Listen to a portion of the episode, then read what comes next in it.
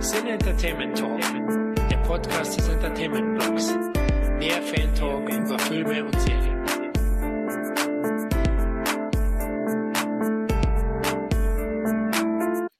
Hallo und herzlich willkommen zu einer weiteren Ausgabe des Cine Entertainment Talk. Ja, heute haben wir uns ganz spontan zusammengehockt, da uns die Sichtung des Star Wars Spin-offs Rogue One dermaßen aufgewühlt hat, dass darüber ausgiebig geplaudert werden muss. Ach ja, wer sind die drei Sternenkrieger heute überhaupt? Zum einen ist mal wieder der Micha vom der Filmtipp-Blog dabei. Moin. Hallo Micha, ja, freut uns, dass du wieder dabei bist. Ja, wie geht's dir? Mir geht's gut soweit. Es ist früher Morgen, aber äh, ich weiß nicht, ob man's hört. Die äh, Kirchturmglocken im Hintergrund äh, machen gerade Party, aber ansonsten ist alles okay. Ja, es ist ja auch der Hauptgrund, warum wir dich immer einladen, wegen den Hintergrundgeräuschen. richtig, richtig. Ich bin für die Atmo da. genau, also Atmos. gut, zum anderen sitzen im X-Wing der Dominik. Moin, moin. Ja, der dritte im Bund ist meine Wenigkeit, der Florian. Hallo. Ja, ich bin auch schon sehr, sehr gespannt gewesen auf den Film und hatte eine immens hohe Erwartungshaltung. Aber eigentlich müssten wir in der Konstellation, wie wir heute sind, in irgendeiner Form auch wieder Mad Max feiern, ne? Weil ich kann mich erinnern, wenn wir zusammenhocken, was war das beim Oscar-Cast? Haben wir ihn gefeiert?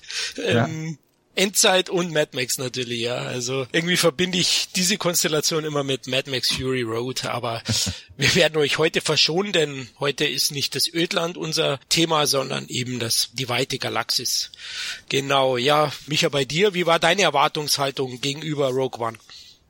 Oh, äh, die Erwartungshaltung war sehr hoch, vielleicht sogar noch höher als bei ähm, Force Awakens weil mir oh. gerade nach der Sichtung von Force Awakens klar war, das war jetzt so ein Wiederaufleben. Ich fand den gut, aber da muss jetzt halt Neues kommen und Star Wars Rogue One war halt mal so ein bisschen losgelöst vom Rest äh, der Reihe.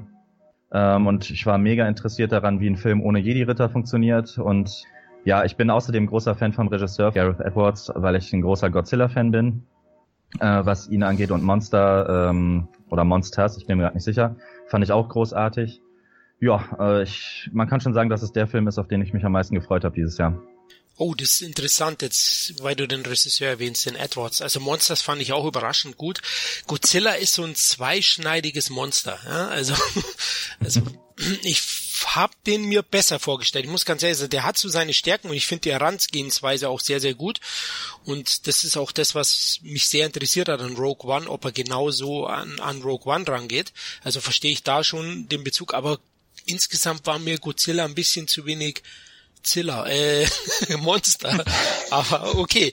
Ähm, aber ist Geschmackssache, keine Frage. Wie fandst du eigentlich Godzilla, Dominik? Hast du den gesehen?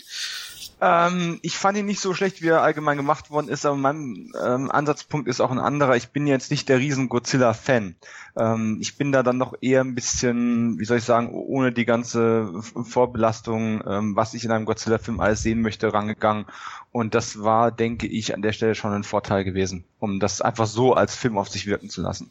Ja, und gegenüber Rogue One, weil der Film lief ja so ein bisschen im Windschatten, finde ich, von, oder die, die, Produktion lief im Windschatten von das Erwachen mhm. der Macht. Also man hat's ja noch gar nicht am Anfang so richtig mitbekommen, oder? Na naja, gut, wenn man so ein bisschen das, das Ohr an den Gleisen hat ähm, und in der Branche immer so ein bisschen äh, da hört, was so alles am Horizont alles rumpelt und pumpelt, bekommt man das natürlich schon mit aber es ist natürlich kein Vergleich zu dem, was mit äh, The Force Awakens passiert ist. Das Erwachen der Macht war ja wirklich überall. Wir haben es ja damals im Podcast auch angesprochen. Ähm, du bist in den Rewe gegangen und hast äh, überall irgendwo die Gesichter von, von Star Wars schon gesehen, ähm, lang bevor du wusstest, was die eigentlich in dem Film tun oder ob die Figuren dir überhaupt zusagen, hast du die Actionfiguren, du hast bei Aldi die Actionfiguren äh, zum Kauf angeboten bekommen von Figuren, die du noch gar nicht kanntest. So in ungefähr stelle ich mir die Situation vor, wie es damals äh, so Ende der 70er, Anfang der 80er gewesen sein muss, als dieser Blockbuster-Hype so zum ersten Mal richtig mit Merchandising-Attacke so richtig kultiviert wurde durch Star Wars im Original. Und Rogue One ich habe mich schon ein bisschen drauf gefreut, aber meine Vorfreude war tatsächlich auch nicht so riesig gewesen, ähm, wie Micha das eben gerade schon so schön ausgeführt, weil ich einfach nicht, ich bin kein großer Fan von Prequels, das ist allgemein bekannt. Äh, Prequels halte ich generell für die unspannendste Form, einen Film zu erzählen, grundsätzlich. Einfach, weil logisch ist, man, man weiß den Ausgang und wir haben schon eine ganze Prequel-Trilogie bekommen. Episode 1 bis 3, auch wenn wir sie gerne verdrängen, existieren ja nun mal. und sind auch alle Prequels und sie sind im schlimmsten Sinne genau das, was bei Prequels eigentlich grundsätzlich schief läuft, weil du weißt genau, was alles passiert. Ja, es gibt hier und da mal eine Überraschung und es gibt mal irgendeinen neuen Spezialeffekt oder irgendeine neue Figur und aber generell braucht's alles kein Mensch. Und das Einzige, was mir ein bisschen Hoffnung gegeben hat für Rogue One, war tatsächlich auch der Regisseur gewesen. Und die Tatsache, dass man sich eben, man von vornherein kommuniziert hat, das wird so aus der Saga jetzt rausgenommen. Ähm, es ist der, der, der kleine Star Wars Film mit knapp 50 Millionen weniger Budget, was bei 200 Millionen Gesamtbudget immer noch äh, ziemlich teuer ist, also für einen kleinen Film. Ähm, du hast aber auch überall nicht dieses Marketingpaket gehabt. Das Studio hat von, von sich aus schon von vornherein meiner Meinung nach nicht versucht, eine vergleichbare Erwartungshaltung aufzubauen. Es gab natürlich die Trailer und sowas, aber du hattest letztes Jahr erst einen Star Wars Film. Und das hast du, Florian, glaube ich, vom letzten Star Wars Podcast schon angesprochen. Das Besondere an Star Wars wird uns jetzt in den nächsten Jahren einfach zunehmend verloren gehen, weil wir hatten früher mal drei Filme und die sind jahrzehntelang als Meisterwerke gefeiert und überliefert worden. Und jetzt kommen wir einfach wieder in so, in, kommen wir in so einen Turnus rein. Es wird äh, was was Vertrautes, was Gewohntes. Es kommt regelmäßig neue Einträge, neues Futter dazu und zwar nicht nur im Fernsehen, im Kinderprogramm, sondern eben auch im Kino. Und ähm, dieser mega Hype, so die ersten Bilder und das erste, was im Millennium Falcon wieder sieht, das war bei mir in dem Fall nicht so da. Nichtsdestoweniger habe ich mich wahnsinnig drauf gefreut und hatte mir beim Betreten des Kinos so gedacht, oh bitte sei nicht scheiße, bitte sei mal ein Prequel, das ich mag. Ja, also Insgesamt warst du also auch heiß drauf. Ich meine, die Trailer waren schon ja. recht geil, also finde ich. Ja. Wobei den beim Erwachen der Macht waren die jetzt auch nicht wirklich schlecht. Das haben die auf jeden Fall drauf. Ähm, wir werden ja noch zur Entstehung ein bisschen dann auch kommen. Jetzt werden wir erstmal den Film durchsprechen. Aber interessant ist, weil du jetzt schon angesprochen hast, Prequel, ja klar. Prequel und Spannung, das ist die große Frage an sich, würde ich sagen, weil das ist ja durchaus ein, ein möglicher Stolperstein bei so einem Film, oder Micha? Ja, auf jeden Fall. Da hatte ich aber kein Problem äh, bei Rogue One. Beziehungsweise, also ich habe auch die Probleme mit, äh, mit Prequels, aber der steht ja so für, also meiner Meinung nach steht er halt, hat man geschafft, dass er so ein bisschen für sich steht und mehr so an der Seite parallel auch wegen der Story verläuft, als ein wirkliches Prequel zu sein. Man hat ja doch versucht, so, ja, man hat so ein, zwei Easter Eggs vielleicht eingebaut, aber man versucht ja auch nicht krampfhaft, da irgendwie in der ganzen Story mitzuschwimmen, fand ich jedenfalls. So habe ich es empfunden. Ähm, ich, ich wollte damit auch noch gar nicht äh, irgendwie auf äh, Rogue One tatsächlich spezifisch eingehen, sondern nur mal so generell Prequels einfach nicht, nicht mein Cup of Tea. Ähm, ja. Bei Rogue One sehe ich es auch dann tatsächlich anders, aber das, das Fazit wollte ich mal noch nicht vorwegnehmen. ähm, nichtsdestoweniger vielleicht an der Stelle mal ähm, Spoilerwarnung, mhm. weil ich wenn wir schon über den ähm, Film jetzt dann auch gleich im Detail sprechen werden, werden sich Spoiler einfach nicht vermeiden lassen. Ähm, also alle liebe Zuhörer, ähm, massive Spoilerwarnung. Genau, ich denke, wir gehen da schon ein bisschen tiefer rein. Ich finde ja auch, also Prequels an sich sehe ich nicht ganz so problematisch vielleicht wie ihr beide, wobei äh, Episode 1 ist ja auch ein Prequel und war weniger erfolgreich, ähm, qualitativ zumindest gesehen. Ähm, aber ich finde auch jetzt eben bei Rogue One war der Vorteil, es gab ja eigentlich auch nur einen groben Ansatz in A New Hope wird, glaube ich, kurz vorm Angriff auf den Todesstern erwähnt. Tausende von Männern und Frauen sind für diese Pläne gestorben. Ne? Es war also ein sehr kurzer Verweis eben und da konnte man schon einiges ausbauen. Und die große Stärke ist natürlich, dass man nur wenig Charaktere, jetzt fangen wir so ein Spoilern dann wahrscheinlich an, weil einige wird man ja doch sehen. Hm. Mehr oder weniger, also Darth Vader, Leute, das ist jetzt keine Überraschung. Also jeder, der einen Trailer gesehen hat, weiß. Und jeder, der hm irgendwie marketingtechnisch denkt, der wusste, den muss man einbauen, wenn man Geld verdienen will. Und der hat auch einen, einen, großen Auftritt, muss ich ganz ehrlich sagen. Also ich dachte, ich bekomme Gänsehaut bei ihm, aber dass es dann so geil inszeniert ist, aber da kommen wir noch dazu. Wenn ich ganz ehrlich sein soll, Darth Vader war eine meiner größten Befürchtungen bei dem Film. Ah, okay. Äh, in dem Augenblick, wo alle äh, schon ähm, feucht im Schritt geworden sind, nur weil sie Vader äh, kurz am Röcheln hören im Trailer, also das ähm, Laserschwert war, war hart bei mir, also. ja. Äh, also nicht falsch verstehen, ich meine, es ist ja kein großes Geheimnis. Man kann, glaube ich, ohne ähm, jetzt den, die Podcast-Spannung zu zerstören, sagen, wir fanden das alles schon ziemlich geil, aber irgendeiner muss ja auch mal so ein bisschen die Miesmuschel wieder spielen und dafür destiniere ich mich einfach immer wieder. In dem Augenblick, wo ich höre, dass in dem Film noch massiv eingegriffen wurde im Nachgang, und wenn dann in dem nächsten Trailer, der rauskommt, Darth Vader rumröchelt, dann gehen bei mir einfach alle Alarmglocken dran. Und ich hatte einfach die große Befürchtung, ähm, dass weder ein für die Handlung vollkommen irrelevanten und vollkommen erzwungen wirkenden Auftritt bekommen würde, einfach nur um die Fans zufriedenzustellen, damit sie nicht ohne äh, irgendeine Form von Jedi-Aktivität äh, durch einen ja, Kriegsfilm im Weltraum durchgeschleust werden müssen.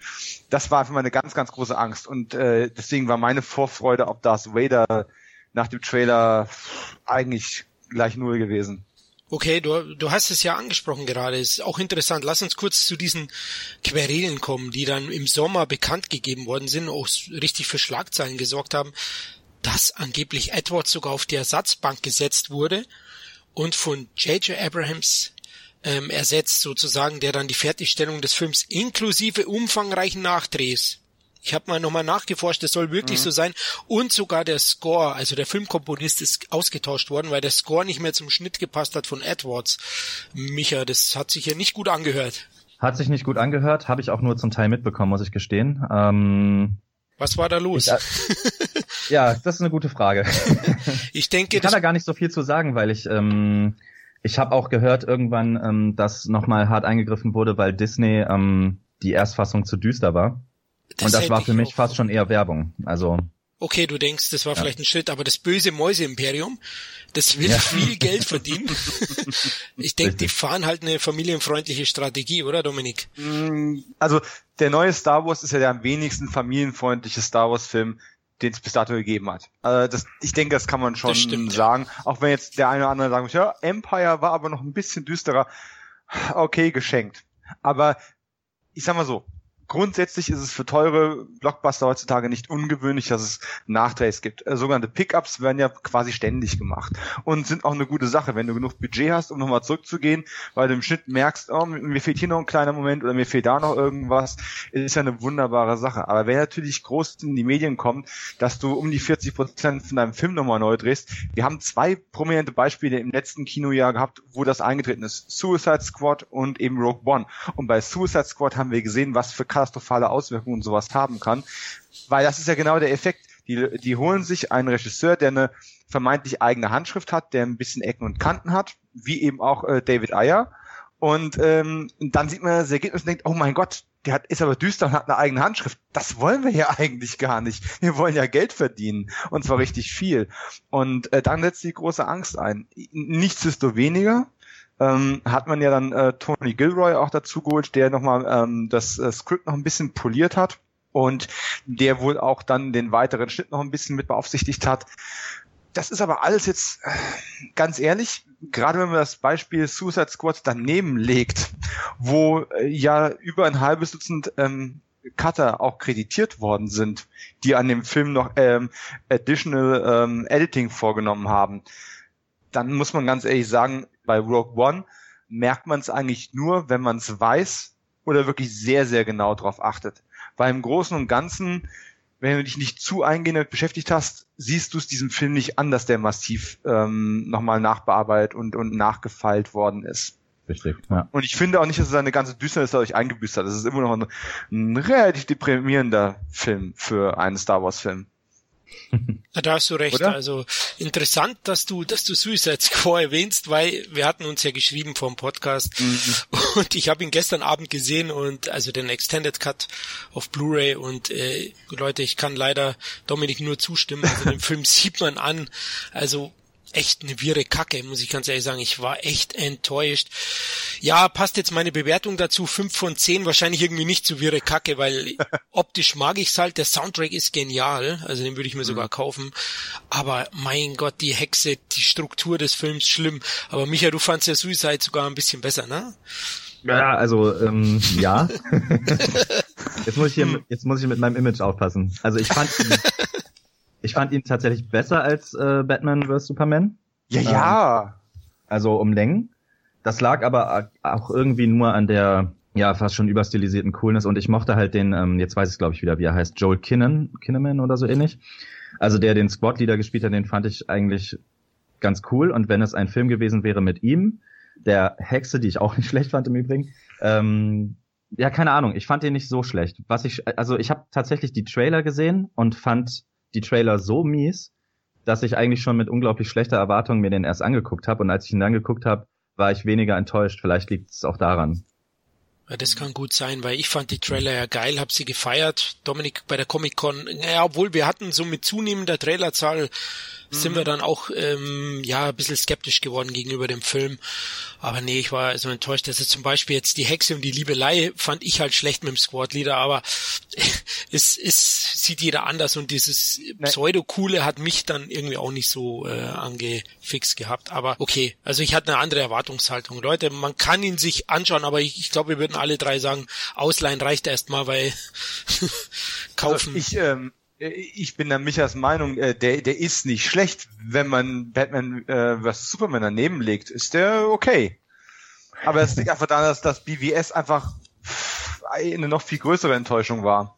Also da müsste ich jetzt auch wieder einhaken, hab, hab's dir geschrieben auch, also Batman wie Superman finde ich klar besser, allein wegen Affleck, aber auch wenn der bei Suicide auch einen Auftritt hat. Aber gut, uh. das würde jetzt ausarten, glaube ich, ah. in ein falsches Thema. Lass uns zurückkommen zur Erwartungshaltung von Rogue One. Also wir hatten alle hohe Erwartungen, was auch immer ein bisschen gefährlich ist, aber sie haben sie erfüllt, oder Micha? Ja, also ich muss tatsächlich sagen, dass ich sogar, obgleich der Vorfreude, ich sogar geringere Erwartungen hatte ähm, auch nachdem ich gehört habe, dass ähm, Disney da nochmal drüber schauen wollte, nachdem es denen zu düster war. Das war nämlich eigentlich genau das, was ich mir dann von so einem Spin-off erhofft habe, dass es gerade, gerade wenn man wusste, dass Jedi-Ritter da keine große Rolle spielen würden, dass es so ein bisschen ernster zugeht, dass so ein bisschen mehr tatsächlich Krieg im Krieg der Sterne vorkommt. Und ähm, ja, nachdem ich den Film gesehen habe, war ich dann echt äh, mehr als positiv beeindruckt, dass man, dass man Edwards da doch hat machen lassen und die Drehbuchschreiber. Ähm, gibt ja dann doch, also es ist ja meistens so, dass das Prequel-Problem, du weißt halt, wie es ausgeht. Oder zumindest weißt du in Ansätzen, wie es ausgeht. Ja. Und ich finde, man hat sich da doch eine Menge einfallen lassen, um dann doch anschließend da zu sitzen und zu denken, okay, das haben die sich jetzt doch getraut, das wäre in anderen Star Wars Filmen vielleicht nicht passiert. Also da sterben ja reihenweise Menschen, äh, hm. Leute, sind ja nicht nur Menschen. äh, Charaktere. Also, genau, da gehen reihenweise Charaktere bei drauf. Und ähm, ich finde auch tatsächlich, den Schritt, der war echt erfrischend. Also das gab's halt so bei anderen Star Wars Filmen nicht. Ich, klar, ich meine, in ich äh, merke mir die Titel schon nicht mehr, weil ich den Film wirklich ätzend fand, aber irgendwo massakriert er Anakin dann auch 30 Kinder. Das wird dann aber nur so angedeutet. Mhm. Und äh, hier siehst du halt die ganzen Leute, denen du den ganzen Film überfolgst. Im Prinzip bleibt da ja so ziemlich keiner von übrig. Und ähm, das fand ich schon, schon überraschend und erklärt für mich dann auch, warum Leute wie Mats Mikkelsen oder Forrest Whitaker da in Nebenrollen auftauchen. Ah, da kommen wir noch zu den Einzelcharakteren. Ja. Da gibt's auch ein, zwei Rollen, die mir nicht gefallen haben. Ich muss auch ein bisschen mhm. diesmuschlig dann sein. Aber die Konsequenz, die du gerade erwähnst mit den Charakteren, war auch erfrischend. Das dreckige Dutzend ja. im Weltall. Sie gehen alle drauf oder die Masse. Das fehlt mir eben zum Beispiel in dem Marvel-Film. Also Civil War zum Beispiel. Mein Gott, da hätte ich mir gewünscht, sie wären da mal endlich mutig und würden da mal einen über die Klinge springen lassen. Aber nee, sie schaffen es ja nicht einmal, einen Kumpel von Iron Man draufgehen zu lassen. Also, ja, aber ja. okay, mhm. äh, ist wieder ein anderes Thema. Leute, sorry. Ey. Nee, nee, das ist, das, das ist ein guter Punkt, weil ja. letztens genau der, der gemeine Kino-Zuschauer ist ja genau das inzwischen gewohnt, durch diese ganze Marvelisierung des Kinos momentan, ja. Äh, dass du eigentlich äh, einfach keine Konsequenzen mehr für Gewalt hast. Oder sagen wir so, es, ist, es gibt ja kaum noch Gewalt im Kino, es gibt ja nur Action im Kino und diese Action bleibt immer folgenlos. Es ist ja nicht mal so, man sagt dann immer wieder, ja, komm, in den Comics kommen die doch auch ruckzuck wieder. Das ist richtig, aber da sind sie wenigstens mal für ein paar Ausgaben tot und ja. kommen erst in drei Monaten wieder zurück. Dann, dann gönn doch dem Franchise mal ähm, die, die Ruhe und die Pause, dass mal zwei, drei Charaktere rausfliegen und erstmal eine Weile wegbleiben und erst vielleicht, keine Ahnung, in zwei, drei Filmen wieder animiert werden. Ähm, äh, diese Konsequenz hat man nicht und ich bin da vollkommen ähm, bei euch. Als ich im Kino gesessen habe bei Rogue One und ähm, das große Sterben beginnt, ich meine, es, es war mir schon klar, dass ein paar von den wie soll ich das jetzt sagen, ohne dass es abwertend klingt, von den äh, unwichtigeren Figuren, ähm, dass davon einige äh, in den Sand beißen würden, war klar. Aber ich habe ihnen nicht zugetraut, das in dieser Konsequenz bis zum Ende durchzuziehen, weil ist es klar, man weiß, von diesen Figuren taucht quasi keiner in den späteren Filmen, in den chronologisch späteren Filmen mehr auf. Also braucht man irgendeine, im Zweifelsfall einen Hahn herbeigezogene Begründung, warum diese Helden des Widerstands später weder erwähnt noch gezeigt werden. Aber mein Gott, man ist ja heute im Kino einiges gewohnt und ich habe schon damit gerechnet, dass mir nachher eine völlig hanebüchende ähm, Lösung präsentiert wird, warum die dann zwar dort dabei sind, aber dann, keine Ahnung, äh, in Rente gehen auf irgendeinem äh, Urlaubsplaneten oder sowas. Ähm, oder äh, auf ewigen Carbonit eingefroren werden und kommen in Episode 8 wieder. Was weiß ich? Oh mein Gott, das wäre eine Idee gewesen. Das sollte ich vielleicht Disney verkaufen noch schnell. ähm, Bereuen also, die jetzt schon. Äh, also das sind alles Dinge, die, die, die ich irgendwie so immer so latent immer im Hinterkopf hatte und wo ich dachte, mein, mach das bitte, mach das bitte nicht. Sie haben es nicht gemacht und dafür bin ich, für den Mut bin ich ihnen ungemein dankbar. Auch wenn ich fast glaube, dass diese extrem geilen äh, letzten 20 Minuten auch ähm, noch massiv nachbearbeitet worden sind. Ich würde fast wetten, dieser ähm, diese Sequenzen äh, ganz zum Schluss wo ein gewisser, ähm, wie hat Kevin Smith das mal genannt, äh, nubischer Prinz äh, da nochmal großen Aktionen tritt. Ich glaube, das ist auch schon Teil der Nachbearbeitung noch gewesen.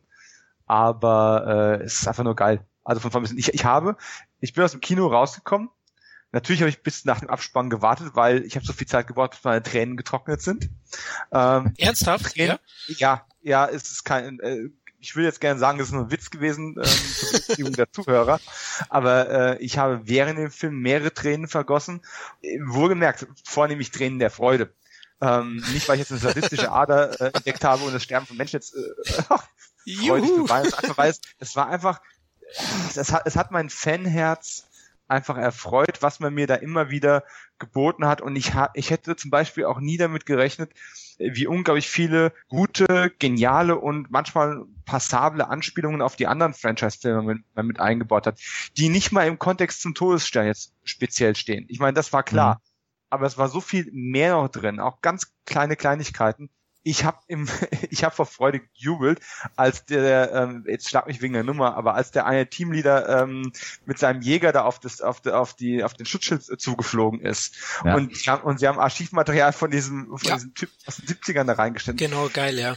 Alle anderen haben mich angehört, als wäre ich nicht ganz dicht. Ja, ich habe es auch erkannt. ja, du hast schon recht. Da habe ich mich auch riesig, habe ich zum Kumpel gesagt, schau mal, von der New Hope, von der New Hope, das ist der Gold 5 oder so, glaube ich. Ja, mhm. also es ist einfach, es ist einfach super super. Und das sind so diese Momente, wo du da sitzt und aus der Gänsehaut einfach nicht mehr, nicht mehr rauskommst. Und ich habe das nicht kommen sehen. Das ist das Allertollste. Es ist Kino gewesen. Es ist ein Prequel, das nicht nur spannend gewesen ist, sondern es sogar geschafft hat, mich mit Sachen zu überraschen. Und das ist so selten geworden in letzter Zeit. Ja. Ja, Rogue One ist definitiv Star Wars. Also, also der klingt ja. nicht nur nach Star Wars, sondern er ist Star Wars. Und ähm, auch meine Erwartungshaltung war ja, war ja sehr hoch, wie erwähnt. Äh, ich hatte natürlich auch so ein bisschen Skepsis wegen dem Mäuseimperium, dem Bösen, aber also sie haben sich ja scheinbar dran gehalten, was geplant war. Also der Film ist zynisch, hart, kompromisslos gegenüber den Charakteren und, und da hält er eigentlich alles, was eigentlich im Vorfeld versprochen worden ist, lass uns doch kurz, sollen wir kurz zum Vorspann kommen, der nicht da war. Es hat mich ein bisschen irritiert hm. am Anfang. Wie fandet ihr das, dass die, die große Fanfare nicht eingesetzt hat? Die ja, das ist halt, ähm, das ist halt, keine Ahnung, da habe ich halt das erste Mal dann, das wird nicht an ihm gelegen haben, aber da habe ich halt das erste Mal Gareth Edwards auch so ein bisschen äh, bemerkt. Also man hat halt genau schon wie im Marketing versucht eben zu sagen, Leute, wir sind da was neben dem normalen Franchise. Wir, wir gehören nicht zur, zur Reihe an sich und äh, versuchen sich so ein bisschen abzugrenzen und ähm, will jetzt nicht ständig über Godzilla labern, aber wenn du einen Godzilla-Film machst, in dem Godzilla der Nebendarsteller ist, dann ist es halt auch schon anders. Und ähm, äh, hier ist es halt dann auch ähnlich gewesen. Ich hab eigentlich war eigentlich ein bisschen enttäuscht, als da auf einmal stand, es war einmal in einer weit weit entfernten Galaxie. Äh, Punkt, Punkt, Punkt. Und dann dachte ich, okay, jetzt kommt doch wieder das, diese, dasselbe Prozedere wie sonst. Mhm. Aber war da nicht so und ich fand das, ich fand das gut, weil das war so ein bisschen die Ansage, ihr kriegt jetzt was anderes. Das mhm. hat eigentlich schon mehr Bock auf den Film gemacht. Okay, also im Nachhinein ja. finde ich es jetzt auch gut. Am Anfang, also ich bin halt einfach so ein Star Wars Nerd, der mit dem Film so aufgewachsen ist. Für mich gehört das irgendwie dazu. Ja, es war nicht so schlimm bei dir, Dominik. Auch kein Akt. Es hätte auch gar nicht gepasst. Also was für ein Text hätte da stehen sollen? Hätten sie jetzt noch versuchen sollen, eine Brücke zu der Episode 3 zu schlagen, um das dann doch wieder irgendwie einzugliedern? Das hätte ähm, dieser ganzen Logik eines Standalone-Films irgendwie äh, entgegengewirkt. Plus, ähm, ich liebe die Fanfare natürlich, aber sie hätte gar nicht zur Stimmung dieses Films und des Anfangs von dem Film vor allem auch äh, gar nicht gepasst. Mhm. Und ähm, das könnte man gleich schon die Überleitung zum Thema Musik machen. Man hat ja doch extrem viele Anleihen zu der John Williams Musik in diesem Film mit drin. Ja. Allerdings das Ganze immer eine Spur düsterer, immer eine Spur experimenteller, immer eine Spur ähm, äh, gehackter, unrunder, aber mit System. Und ähm, du hast gerade genug Elemente mit drin, um dich zu Hause zu fühlen, damit das nicht irgendwie ähm, fremdartig wirkt. Äh, und trotzdem ist es einfach ein Score, der nicht permanent dieses Hey, das ist ein Märchen äh, in dein Gesicht brüllt. ja. Und ähm, hat einfach auch diese, diesen, ich möchte nicht mal sagen düsteren Bildern, weil es waren ja auch sehr, sehr schöne Bilder dabei gewesen. Ne? Also wir haben ja wirklich hier von vom Strandparadies an alles auch mit dabei, was was auch optisch wirklich viel hermacht. Ich hatte fast das Gefühl, die müssten jetzt in Bermuda-Shorts durch die Gegend rennen, sie abknallen. Aber äh, es ist halt trotzdem ich weiß nicht, ich fand, ich fand das so sehr genial gelöst und hat ja zu einem, zu einem Anfang des Films geführt und für mich ist ein Anfang und Ende eines Films immer unglaublich wichtig. Ähm, da denke ich, bin ich auch nicht wieder allein mit. Ja. Äh, der, der Anfang von diesem Film, es ist immer viel gesprochen von den Kritiken auch, äh, die ich jetzt so mal überflogen habe, ähm, ja, dass der Anfang des Films problematisch ist kann ich so gar nicht sehen. Der Anfang des Films ist hervorragend. Danach fängt es ein bisschen an zu schlingern. Ja, okay, da kann man, das ist eine Geschmacksfrage. Aber der Anfang äh, mit mit diesen mit diesen Planetenring, dem also, Schiff. Da müsste ich äh, kurz einhaken. Also wunderschöne ich, Aufnahmen. Also ich finde das Planetenhopping schon ein bisschen problematisch am Anfang. Also ich glaube, in den ersten 15 Minuten sind wir am vier verschiedenen Planeten. Also ich habe mich da ein bisschen schwer getan, mich zurechtzufinden. Anfänglich. Aber erst nach 10 Minuten. Du hast du hast erstmal ja ja. dieses, dieses Inglourious Bastards Opening, ähm, wo im Prinzip ne, die Farm, das böse Imperium kommt. Ja. Es gibt Gespräch zwischen den beiden Männern. Das ist alles sehr ruhig, fantastisch gespielt und gefilmt. Aber und bitte sag lieber zwei glorreiche Alunken, weil das ist Liefern Cliff und Ding. Also das hat der liebe ähm, Tarantino ja auch da geklaut. ja, das ist richtig. Das ist richtig. Aber ähm, aber es ist, war, war eine bombastisch geniale Szene. Und das Hopping kam danach ja erst. Und ja, bin, bin ich jetzt kein großer Fan von, hätte man ein bisschen sauberer machen können, aber ne, da könnte man wieder sagen, guck mal, Suicide Squad zum Thema Hopping von Szene zu Szene, ne? Der Vorteil beim Planetenhopping ist, dass es ähm, Edwards nicht macht wie George Lucas, der immer gefühlt drei Minuten ein Flugzeug hat landen lassen und wieder aufsteigen. Und, äh, der hat das ja immer so bis zum Umfallen getrieben. Das fand ich auch immer ja, schlimm. Ja, also bei, bei den, mehr Überleitung hätte auch nicht geschadet, ne? Ja, stimmt. Also so ein Mittelding wäre wär vielleicht nicht schlecht gewesen. Micha, wie fandst du's? Ähm, was jetzt genau? Den Beginn. Den, den Beginn fand ich super. Also du, du hast schon recht, das Planetenhopping, äh, das hat mich auch ein bisschen rausgebracht. Das war aber halt auch, wie Dominik sagte, ähm, kurz nach dem Intro. Das Intro an sich fand ich eigentlich wirklich stark gespielt. Und auch ähm, da war eigentlich auch direkt schon zu erkennen, dass es in eine düstere, düsterere Ecke geht. Ähm, von der Spannung her fand ich es da eigentlich schon optimal inszeniert und ja, optisch und von der Atmosphäre her war alles tipptopp. Ja, also diesen naiv märchenhaften Charme, den, den hat man in, am, zu Beginn schon gleich ausgetrieben oder verdrängt, kann man sagen. Ja. Ähm, wollen wir kurz zu die Charaktere kommen, weil jetzt sind wir ja schon am Anfang. Gehen wir mal dem Besten gleich durch aus meiner Sicht, Leute. Also mhm. was Ben Mendelssohn, wenn ich ihn richtig ausspreche, als Krennic hier abliefert, er ist für mich der beste Charakter in dem Film und ich habe mir fast gewünscht, oh, jetzt, jetzt spoiler ich, Achtung. Spoiler-Alarm, er würde überleben. Die ganze Zeit. also ich finde, der spielt den so suffisant, diabolisch, boshaft, aber halt mit einem gewissen Charme. Allein wie er mit Mickelson redet, ach, sie ist gestorben, deine Frau, ne? Also am Anfang, also herrlich. Wie fandet ihr Mendelssohn? Ich fand ihn großartig. Ist für mich auch die beste Figur in dem Film. Ähm, auch eine der stärksten Szenen, die du gerade erwähnt hast. Ich finde einfach, der bringt unglaublich gut dieses Imperium rüber. Ja. Also diesen Charakter des Imperiums, äh, wenn der auf der Bildfläche erscheint. Mhm Genau, wenn, wenn der auf der Bildfläche erscheint und mit dir spricht, dann, dann weißt du gerade einfach nicht, meint er, also der ist einfach unkalkulierbar böse und ähm, ja, eigentlich, sobald er auf der Bildfläche erscheint, weiß man schon, okay, einer dieser Figuren wird es gleich nicht besser gehen nach diesem äh, Aufeinandertreffen. Genau. Und das ist in den wenigsten Momenten er. Obgleich es natürlich auch immer Situationen gab, wo er, wo man ihm die Macht so ein bisschen genommen hat, aber ähm, nichtsdestotrotz auch da großartig gespielt von ihm. Ähm, ja, ich war auch ein bisschen, ja, ich will jetzt nicht sagen enttäuscht, dass äh, ja, dass es mit ihm jetzt nicht weitergehen wird, aber ja, er hätte, er hat auf jeden Fall ähm, ordentlich Eindruck hinterlassen, sagen wir mal so. Ist fast langweilig, dass ich jetzt äh, das genau nochmal wiederholen muss im Endeffekt, aber ich habe von äh, Ben Mendelssohn, glaube ich, noch nie irgendwas gesehen vorher und äh, wahnsinnig begeistert. Der hat eigentlich, ähm, ich finde jetzt nicht unbedingt, dass es die beste Rolle in dem Film war, aber er hat die markanteste und erinnerungswürdigste Rolle daraus gemacht. Ich meine, klar, viele werden aus dem Film nachher rausgehen und sagen, ha, die Sprüche von dem und dem waren aber witzig. Ja, schon klar. Aber schauspielerisch hat der hier einfach ganz, ganz großes Kino abgeliefert und du musst es erstmal bringen, einem äh, auch sehr guten Schauspieler wie ähm, Mats Mikkelsen in einem ähm, ja, in einem Moment, wo es eigentlich nur euch beide gibt, ähm, wirklich die Szene abzunehmen. Und ähm, auch später hinaus, äh, wenn Fanliebling Darth Vader dann auf der Bildfläche erscheint, auch dem im Prinzip die Show zu stehlen. Und äh, das ist eigentlich fast unmöglich. Also eine ganz, ganz große Leistung. Ähm, mit Sicherheit einer der besten Filmschurken der letzten Jahre. Und im Star Wars-Universum natürlich ist Darth Vader ikonischer und vielleicht sogar der Imperator, aber ziemlich direkt danach, ne? Wen haben wir denn uns noch groß? Tarkin vielleicht. Äh, Tarkin, ja, das ist jetzt, jetzt musst du gleich wieder zu einem der Problemfälle kommen. Ja, da aber, kommen wir dann schon noch dazu. äh, aber ganz großes Kino, Ben Mendelssohn, also wenn in Zukunft irgendwo sein Name draufsteht, ähm, hat das Projekt automatisch meine Aufmerksamkeit. Und man muss auch sagen, er sah halt auch optisch perfekt aus. Ne? Man muss halt, äh, das ist halt echt nicht Ben Mendelssohn, der da stand. So, wenn man mal sich den Typen sonst anguckt, sieht er halt schon ein bisschen anders aus. Und ähm, im Nachhinein habe ich mir halt nochmal angeguckt, wer hat eigentlich nochmal wen gespielt und in den Credits und so. Und als ich dann Ben Mendelssohn gelesen habe, dachte ich so, okay, der ist jetzt nicht mehr der Jüngste, aber so habe ich ihn dann auch nicht wirklich direkt wiedererkannt. Was aber keine Kritik ist. Also der hat halt dieses diabolische Imperium wirklich verdammt gut vermittelt.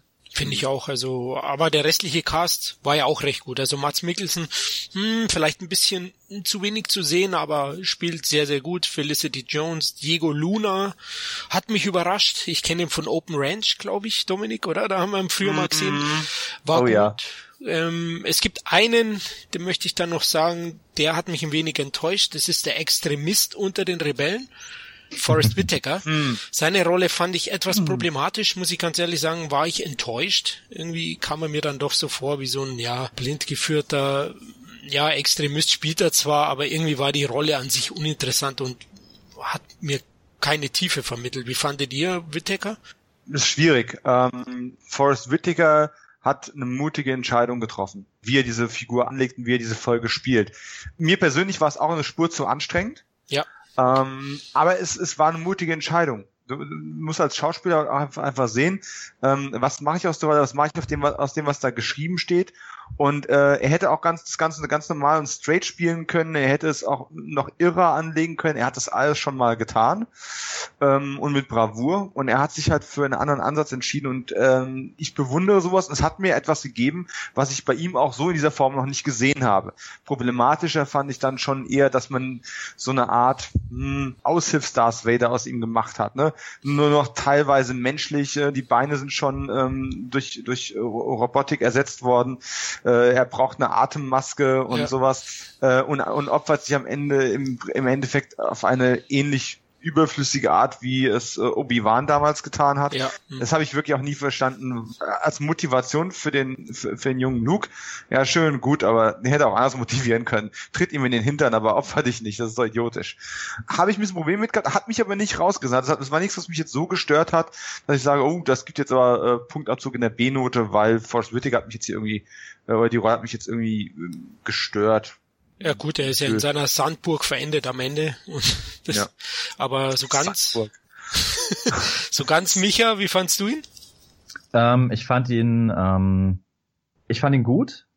Also ich habe zwar Clone Wars nicht gesehen, aber ich glaube, er ist ja so ziemlich die einzige Figur, die quasi jetzt auch menschlich nochmal dargestellt wurde in einem der Star Wars Filme. Ich Oh, den fand, gab's dort? Ja, Saw Gerrera ist, glaube ich, in den Clone Wars irgendwo mal zu sehen, ja. Hm. Er ist, Aha, also genannt ist er worden, aber ich hätte ja die Folge jetzt auch nicht gesehen, wo der mal aufgetreten ist. Auch gut.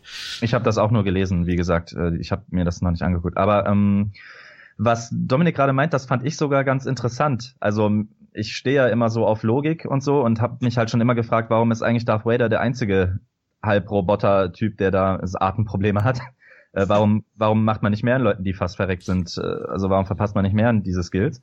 Und ähm, ich fand das, man das bei ihm gemacht hat, war recht passend, weil eben auch er ein Extremist ist, nur halt auf genau der anderen Seite. Er ist halt nicht der faschistische Vader, wenn man so will, sondern der, der linke Bastard. Wenn man, und ähm, ja, ich muss, ich muss sagen, ich habe als man man sieht's ja nicht direkt, ähm, dass er auch so eine Atemmaske hat. Aber in, ähm, ich glaube, er beugt sich so vor dem Pilot und da merkt man es das erste Mal, dass er auch so.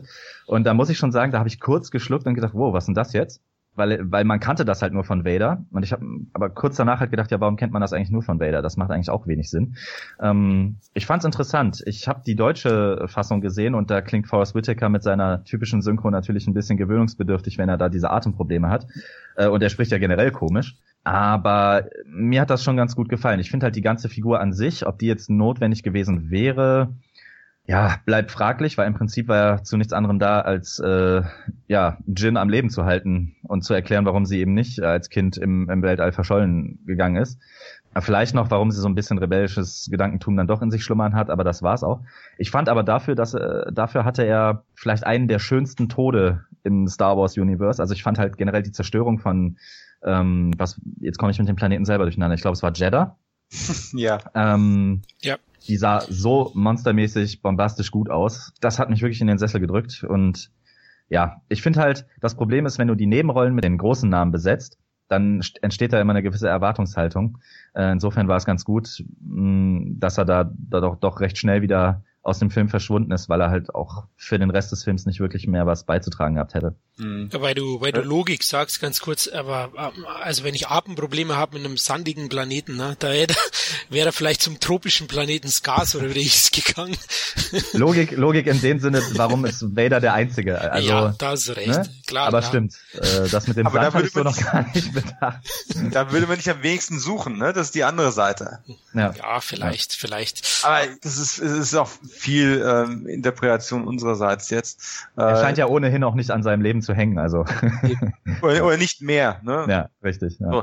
Er, er, er fühlt sich ja auch so von Feinden umgeben überall, dass er im Endeffekt in dem Augenblick, wo er erkennt, dass er ja quasi schon ähm, seine, ich sage jetzt mal, Ziehtochter überzogen gesagt, mhm. äh, oder seinen Rekruten, ähm, in dem Augenblick, wo er erkennt, dass er sie schon quasi fast auch der Spionage ähm, oder eines abgekaderten Spiels bezichtigt hätte und das dann aber trotzdem alles echt gewesen ist und die Rebellion durch, durch junges Blut, ähm, wie eben sie, äh, weiter bestehen und, und leben kann und dass er quasi ein entbehrlicher Teil des Kampfes gegen das Imperium geworden ist, dass er sich in dem Augenblick dann auch tatsächlich sagt, okay, was soll's, ich, ich renne jetzt nicht mit meinen zwei Gliedmaßen, die ich vielleicht noch irgendwo habe, ähm, sondern ich bleib jetzt hier und ähm, so sehr ich auch den Kopf schüttle über solches Verhalten, muss ich sagen, war für mich nachvollziehbarer als die Obi-Wan-Nummer damals. Also als Alec Guinness sich geopfert hat, das, nee, da werde ich nie drüber hinwegkommen, das macht mir einfach keinen Sinn. Ich finde, das wird so schnell abgehandelt. Also ein bisschen motivieren hätte sie ihn auch können, ihren Ziehvater. Das ging mir fast ein bisschen zu schnell, aber gut, musste natürlich, weil der Planet kommt. Aber ihr hättet gesehen, wenn er mitgeflogen wäre, dann hätte er plötzlich die Maske weggeworfen auf dem mediterranen Umfeld da in, ins Gas und hätte gesagt, ich kann atmen, ich kann, ja, ich ja. kann laufen. Nein, okay. Kein Tap-Dance hingelegt. ja, genau. Du, der hätte allein äh, den Turm eingenommen. nee, okay. Forrest Whitaker. ja, genau. Und der kann das. Weil Micha gesagt hat, äh, Synchro, ich habe ihn auch in Deutsch gesehen und finde ich auch mhm. ein bisschen gewöhnungsbedürftig, wie er gesprochen wird da. Es ist schon in Ordnung. Also ich will jetzt auch nicht mehr draus machen. Also es ist, äh, der ist schon solide, der Charakter, aber es ist so einer der Charaktere, wo ich gesagt habe, na, so ganz sauber, okay, passt schon. Ja, du, ähm, du kamst ja auch mit äh, Vincent D'Onofrio im Glorreich 7 äh, Remake klar. Ja, der, das stimmt. Der ja. Entscheidung, die er getroffen hat, die auch grenzwertig gewesen ist. Und ich sage mal, in dem Kontext, wenn man es wenn man's bei D'Onofrio hinnehmen kann, dann komm, dann geben wir es Whittaker auch. Also, okay, ja, alles. Ja, du hast recht. Okay, also Leute, ja, nicht den glorreichen Sieben Podcast hören, weil sonst widerspreche ich mich hier. nee, okay, passt. So also, den Podcast. ich versuche mich hier gerade als Miesmuschel, aber ich schaff's nicht. die Jungs, die. Ja, genau. Lass uns zum nächsten Charakter kommen, den ich so ein bisschen grenzwertig sehe. Donnie Jen. Als, ja, er ist der Einzige, der so ein bisschen Macht, Magie in dem Film versucht reinzubringen, oder? Kann man so sagen, ja? Wie lautet der Satz, den er ständig murmelt? Ähm, ich wiederhole das jetzt nicht. Ich versuche das aus meinem Hirn zu exorzieren. Okay. Ich werde damit jetzt nicht wieder anfangen. Du bist praktisch so eingeschlafen ne, mit dem Satz, dass du ja. so runter sagst. Ich fand ihn, er war auch in Ordnung, keine Frage, aber so ein bisschen äh, einen leichten Nervfaktor hat er für mich gehabt. Wie fandet ihr den Kung Fu, ja, halb Jedi oder wie soll ich ihn nennen? ähm, ja, auch da, ich will jetzt nicht den Fanboy raushängen lassen, ähm, hm. aber als ich halt in den Trailern gesehen habe, okay, da ist ein, ein blinder Asiate, der mit dem Stock einen ganzen Stormtrooper-Truppe ausschaltet, da hatte ich schon ein bisschen Angst, dass da jetzt zu viel Martial Arts reinkommt oder irgendwie sowas, ganz ehrlich, weil ich da überhaupt kein Freund von bin. Und ähm, als er dann die ersten Sätze gesagt hat und auch so ein bisschen eher so ein bisschen frech war, ein bisschen zynisch, fand ich das tatsächlich sogar auch wieder erfrischend. Also es hätte ja, er hätte ja auch wieder der ruhige, melancholische Typ sein können, der jetzt da ständig irgendwelche Zweizeiler raushaut, die dich zum Nachdenken anregen sollen, aber so war es ja im Prinzip nicht. Und der Umgang, also er, klar, er sagt diesen Satz ziemlich häufig, den ich auch zum Glück vergessen habe. Es war irgendwas mit, ich, ich bin mit der Macht, die Macht macht irgendwas mit mir. Keine Ahnung. ja, ähm, die, die, Macht der Nacht, ja, schon. genau. Aber ich fand, also ich hätte mir von ihm sogar noch mehr Screentime gewünscht weil ich ihn interessant fand. So, er war ja im Prinzip so ein bisschen das Bindeglied zwischen zwischen diesem Hype um die Macht und diesem Film.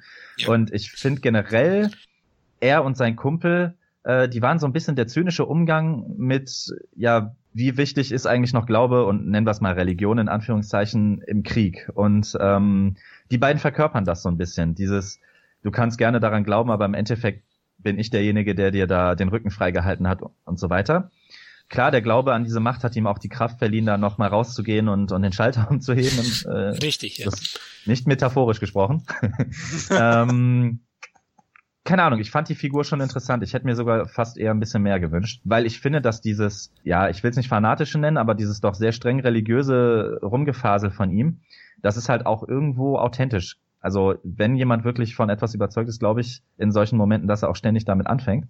Und dass es nervt, war, glaube ich, sogar ein bisschen Absicht. Okay, ja gut, vielleicht, vielleicht was. Ich finde schon auch interessant, wie du gesagt hast, mit seinem Kumpel. Die Chemie ist da perfekt. Also die zwei mhm. zusammen funktionieren sehr, sehr gut. Also sozusagen das R2D2 und C3PO von dem Film. nee, sorgen für ein paar Gags. Also ich glaube, einer, wo das Kino am meisten gelacht hat, ist, wo sie entführt werden. Und ihr wisst, oder? Die Kapuze über ja. dem Kopf und er sagt, hey Super. Mann, ich bin doch schon blind. also war großartig, aber du, du hast die beiden gerade echt unnötig beleidigt, weil ich war jetzt zum Beispiel nie ein großer Fan des Humors von äh, R2D2 und C3PO. Ich fand es als Kind schon ziemlich anstrengend. Piep, piep, ich, piep. Ja. R2. Äh, aber das, das Problem der Geschichte ist, ähm, mir ging der Satz manchmal auch auf den Keks und vor allem dieses ich ich laufe jetzt quasi über das Schlachtfeld und die Laserblitze gehen einfach so an mir vorbei. Äh, das war mir auch eine Spur zu viel, wobei er hat die Quittung dafür bekommen. Aber abgesehen davon, dass er halt einen seinen einen coolen Martial Arts Auftritt bekommen hat, wo er wirklich die Stormtrooper ein bisschen arg äh, cool vorgeführt hat, war es tatsächlich interessant, weil von Micha hat ja gerade den religiösen Aspekt schon angesprochen. Äh, die Jedi sind ja seit Jahrzehnten verschwunden. Es gibt keine Jedi mehr, sind komplett ausgerottet worden. Alles, was von diesem Glaubenssystem übrig geblieben ist, ist die Verkörperung des Bösen, Darth Vader, der irgendwo für Terror sorgt und eben diese Tempel, die, die Reste einer ganzen Religion.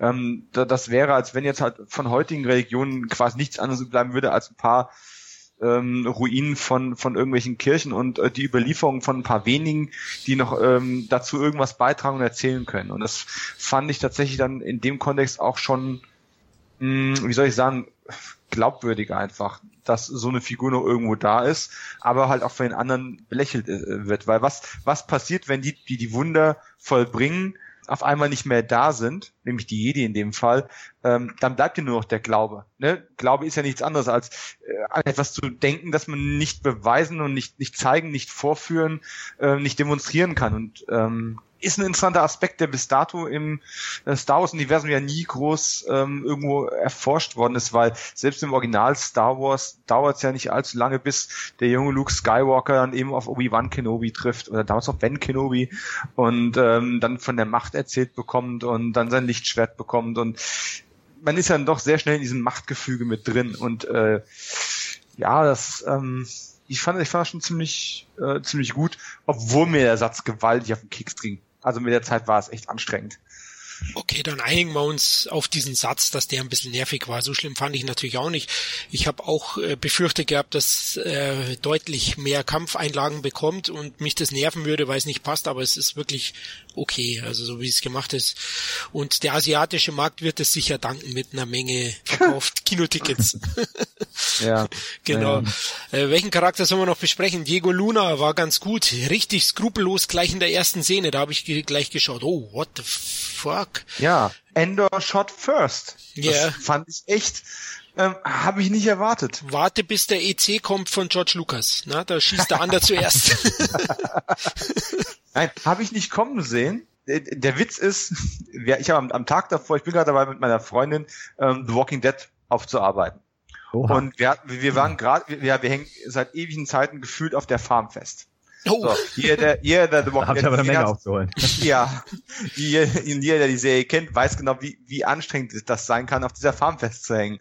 Aber ähm, direkt bevor wir Rogue One gesehen haben, äh, hatten wir dann, sind wir dann an der Stelle hängen geblieben, wo sie sich quasi gefühlt drei Episoden lang mit der Frage beschäftigen, ist es moralisch gerechtfertigt, in einer Extremsituation einen Menschen für etwas zu töten, ähm, für die potenzielle Gefahr, die er darstellen könnte für das große Gute.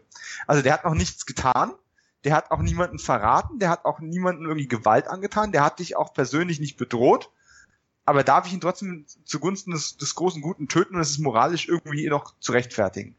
Und dann gehe ich in einen Star Wars Film, ein Weltraummärchen und in einer der ganz frühen Szenen wird, äh, kommt eine der Hauptfiguren und er schießt nicht mal einen Kopfgeldjäger, sondern, ja, ich weiß, ein Freund ist vielleicht übertrieben, aber einen, einen, einen Kampfgefährten, einen Bekannten, einen was auch immer.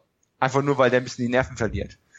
Das fand ich schon sehr überraschend und heftig. Auch auf eine gute Art und Weise. Ich habe das aber definitiv auch nicht kommen sehen. Also es gibt, ich habe ähm, mir ein paar Filmkritiken durchgelesen zu Rogue One und ich weiß nicht mehr, wer es war. An dieser Stelle sorry, äh, dass ich dich nicht namentlich nennen kann, aber da gab es ein Zitat, ähm, das fand ich ganz cool. Und zwar, er schrieb, wer aus The Force Awakens mit seinen Kindern aus dem Kino kam, musste ihn anschließend alle möglichen Figuren kaufen und wer nach Rogue One mit seinen Kindern aus dem Kino geht, muss ihnen erklären, was Krieg und was Terrorismus bedeutet. Und das passt verdammt gut auf die Rolle von äh, Cassian Endor. Ja, sehr gut. Also Diego Luna, gute Leistung auch abgeliefert, ein toller Charakter eigentlich, ja. Er ist ja ein halbes Hemd. Gut geschrieben.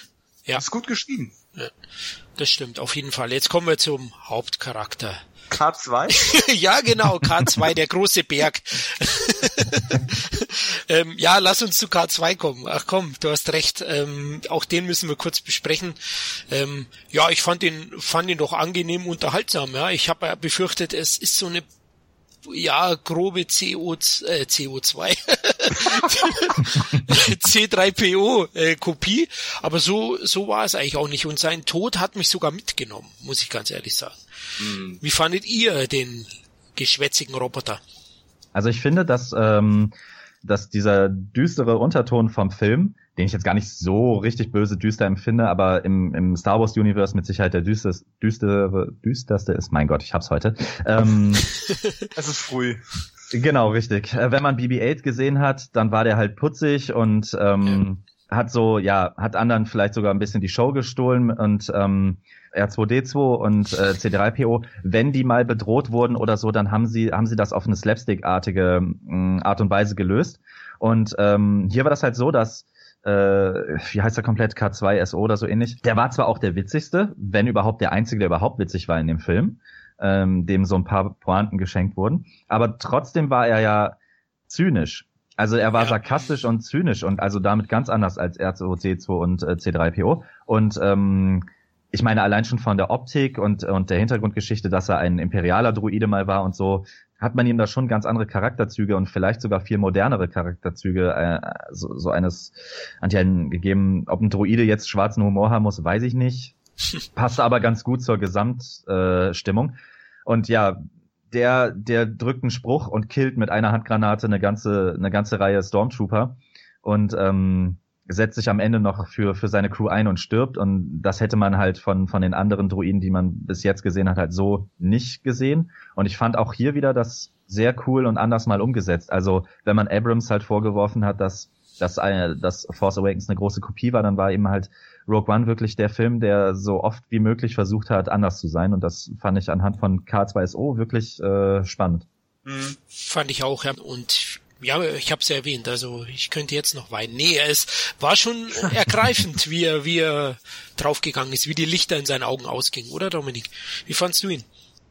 Ich fand ihn auch gut. Ich habe manchmal so ein bisschen zu sehr die Anleihen ähm, an äh, Guardians of the Galaxy gesehen mit diesem Aspekt. Er sagt alles so, so wie es ihm in den Kopf kommt. Ne? Der andere hat alles buchstäblich genommen, aber das geht schnell vergessen und äh, man hat es gut eingesetzt. Man hat ihn, man hat vor allem ein gutes Maß gefunden. Man hat ihn jetzt nicht zum zum zum heimlichen Star gemacht, um äh, auf diese Art und Weise besonders viel Humor noch reinzubringen, aber ähm, man hat ihn auch nicht so zur Randfigur verkommen lassen. Also man hat da einen sehr, sehr guten Mittelweg gefunden und gerade solche Momente, wo es dann darüber reden, ja, wenn wir durch ein Schild nicht durchkommen, ne, dann werden wir halt also durchs, durchs Weltall treiben und, und sterben. Und er sagt, na, ich nicht. Ich kann den Weltraum überleben. Das ist halt in dem Moment überhaupt nicht hilfreich, aber äh, sehr, sehr amüsant. Und da war ja eine ganze Menge solche Momente drin.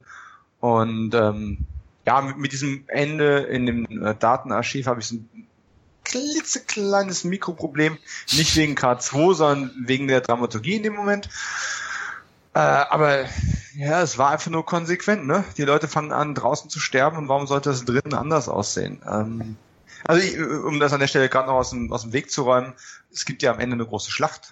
Spoiler mal wieder. Und ich hatte manchmal ein bisschen Problem, nicht das innen drin in diesem Datenarchiv, wo sie versuchen, die, ähm, die Baupläne des Todessterns zu stehlen. Ähm, ja, das Problem war nicht, dass es da drin zu ruhig war, weil ja ich sag mal, bei den beiden Hauptcharakteren nicht viel passiert ist. Wenn, dann ist die Action draußen gewesen, wo K2 die Sturmtruppen aufgehalten hat. Aber das Problem ist einfach, es passiert gefühlt zu wenig da drin. Du bist zehn Minuten draußen auf dem Schlachtfeld, da, da ist permanent irgendwas los. Und dann kommst du rein und gefühlt sind die keinen Schritt weitergekommen.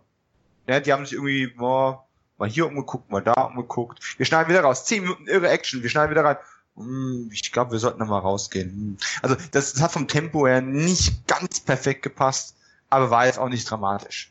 Ja, gut, ein kleines Problem vielleicht. Habe ich jetzt nicht so gesehen mit dem Unterschied zwischen der Stille im Archiv, ja, in der Bibliothek, mhm. da ist es auch ruhig, und draußen.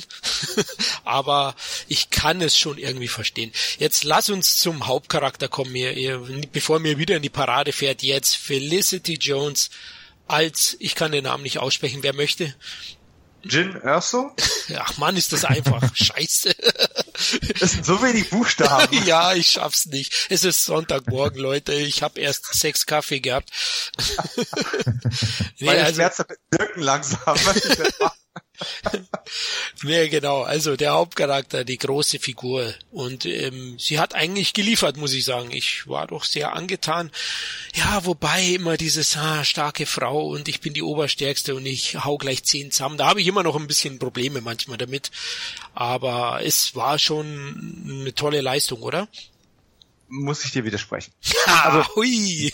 nee, nicht was die großartige Leistung anbelangt, sondern in zwei anderen Punkten. Erstens, ähm, die große Heldenfigur. Äh, ja, sie ist der zentrale Charakter dieses Films, aber ich äh, sehe nicht, dass sie versucht haben, da jetzt einen, einen ähnlichen mythologischen Helden aufzubauen, wie sie es mit Anakin Skywalker oder mit Luke Skywalker getan haben. Ähm, ich finde, man hat bei allen Figuren gemerkt, dass, dass man versucht hat, eine Gratwanderung zu gehen, diese Figuren glaubwürdig darzustellen, denen ausreichend Tiefe zu geben, aber auch nicht zu viel, weil man weiß, aus diesen Figuren wird kein, äh, keine Trilogie entstehen, sondern die werden am Ende umgebracht. Sie sollen dir leid tun, aber sie sollen, du wirst nicht auf, auf eine ähnliche Reise mit denen gehen, wie du es mit Han Solo gemacht hast oder mit den anderen Figuren. Und ähm, deswegen, deswegen dieses übergroße mythologische, was man versuchen könnte, sehe ich bei ihr nicht. Ähm, aber in dem Rahmen, was sie tun sollte, hat sie eine sehr, sehr gute Leistung abgeliefert. Und im Gegensatz zu Das Erwachen der Macht. Fand ich es extrem entspannt, wie man mit dieser Figur hier umgegangen ist, weil wenn du dir den weiblichen Protagonisten in das Erwachen der Macht anschaust, ähm, die kann ja quasi alles also die sitzt zwar als, als Schrotthändlerin auf diesem Planeten fest, aber die, die kann spontan jedes Raumschiff fliegen, jedes, äh, jedes technische etwas. Ähm, du hast, bist selbst der große Kritiker auch gewesen von dem äh, Lichtschwertkampf am Ende. Genau. Von das Erwachen der Macht, wo sie auch das sofort kann. Immer noch bin und, ich da. ja, ja, okay. Ich habe das ja, ich habe das ja damals relativiert und bin dafür noch sogar noch eingestanden. Aber bei äh, Jin Erso sehe ich das nicht. Sie ist eigentlich durch diese ganze Geschichte durchgestolpert.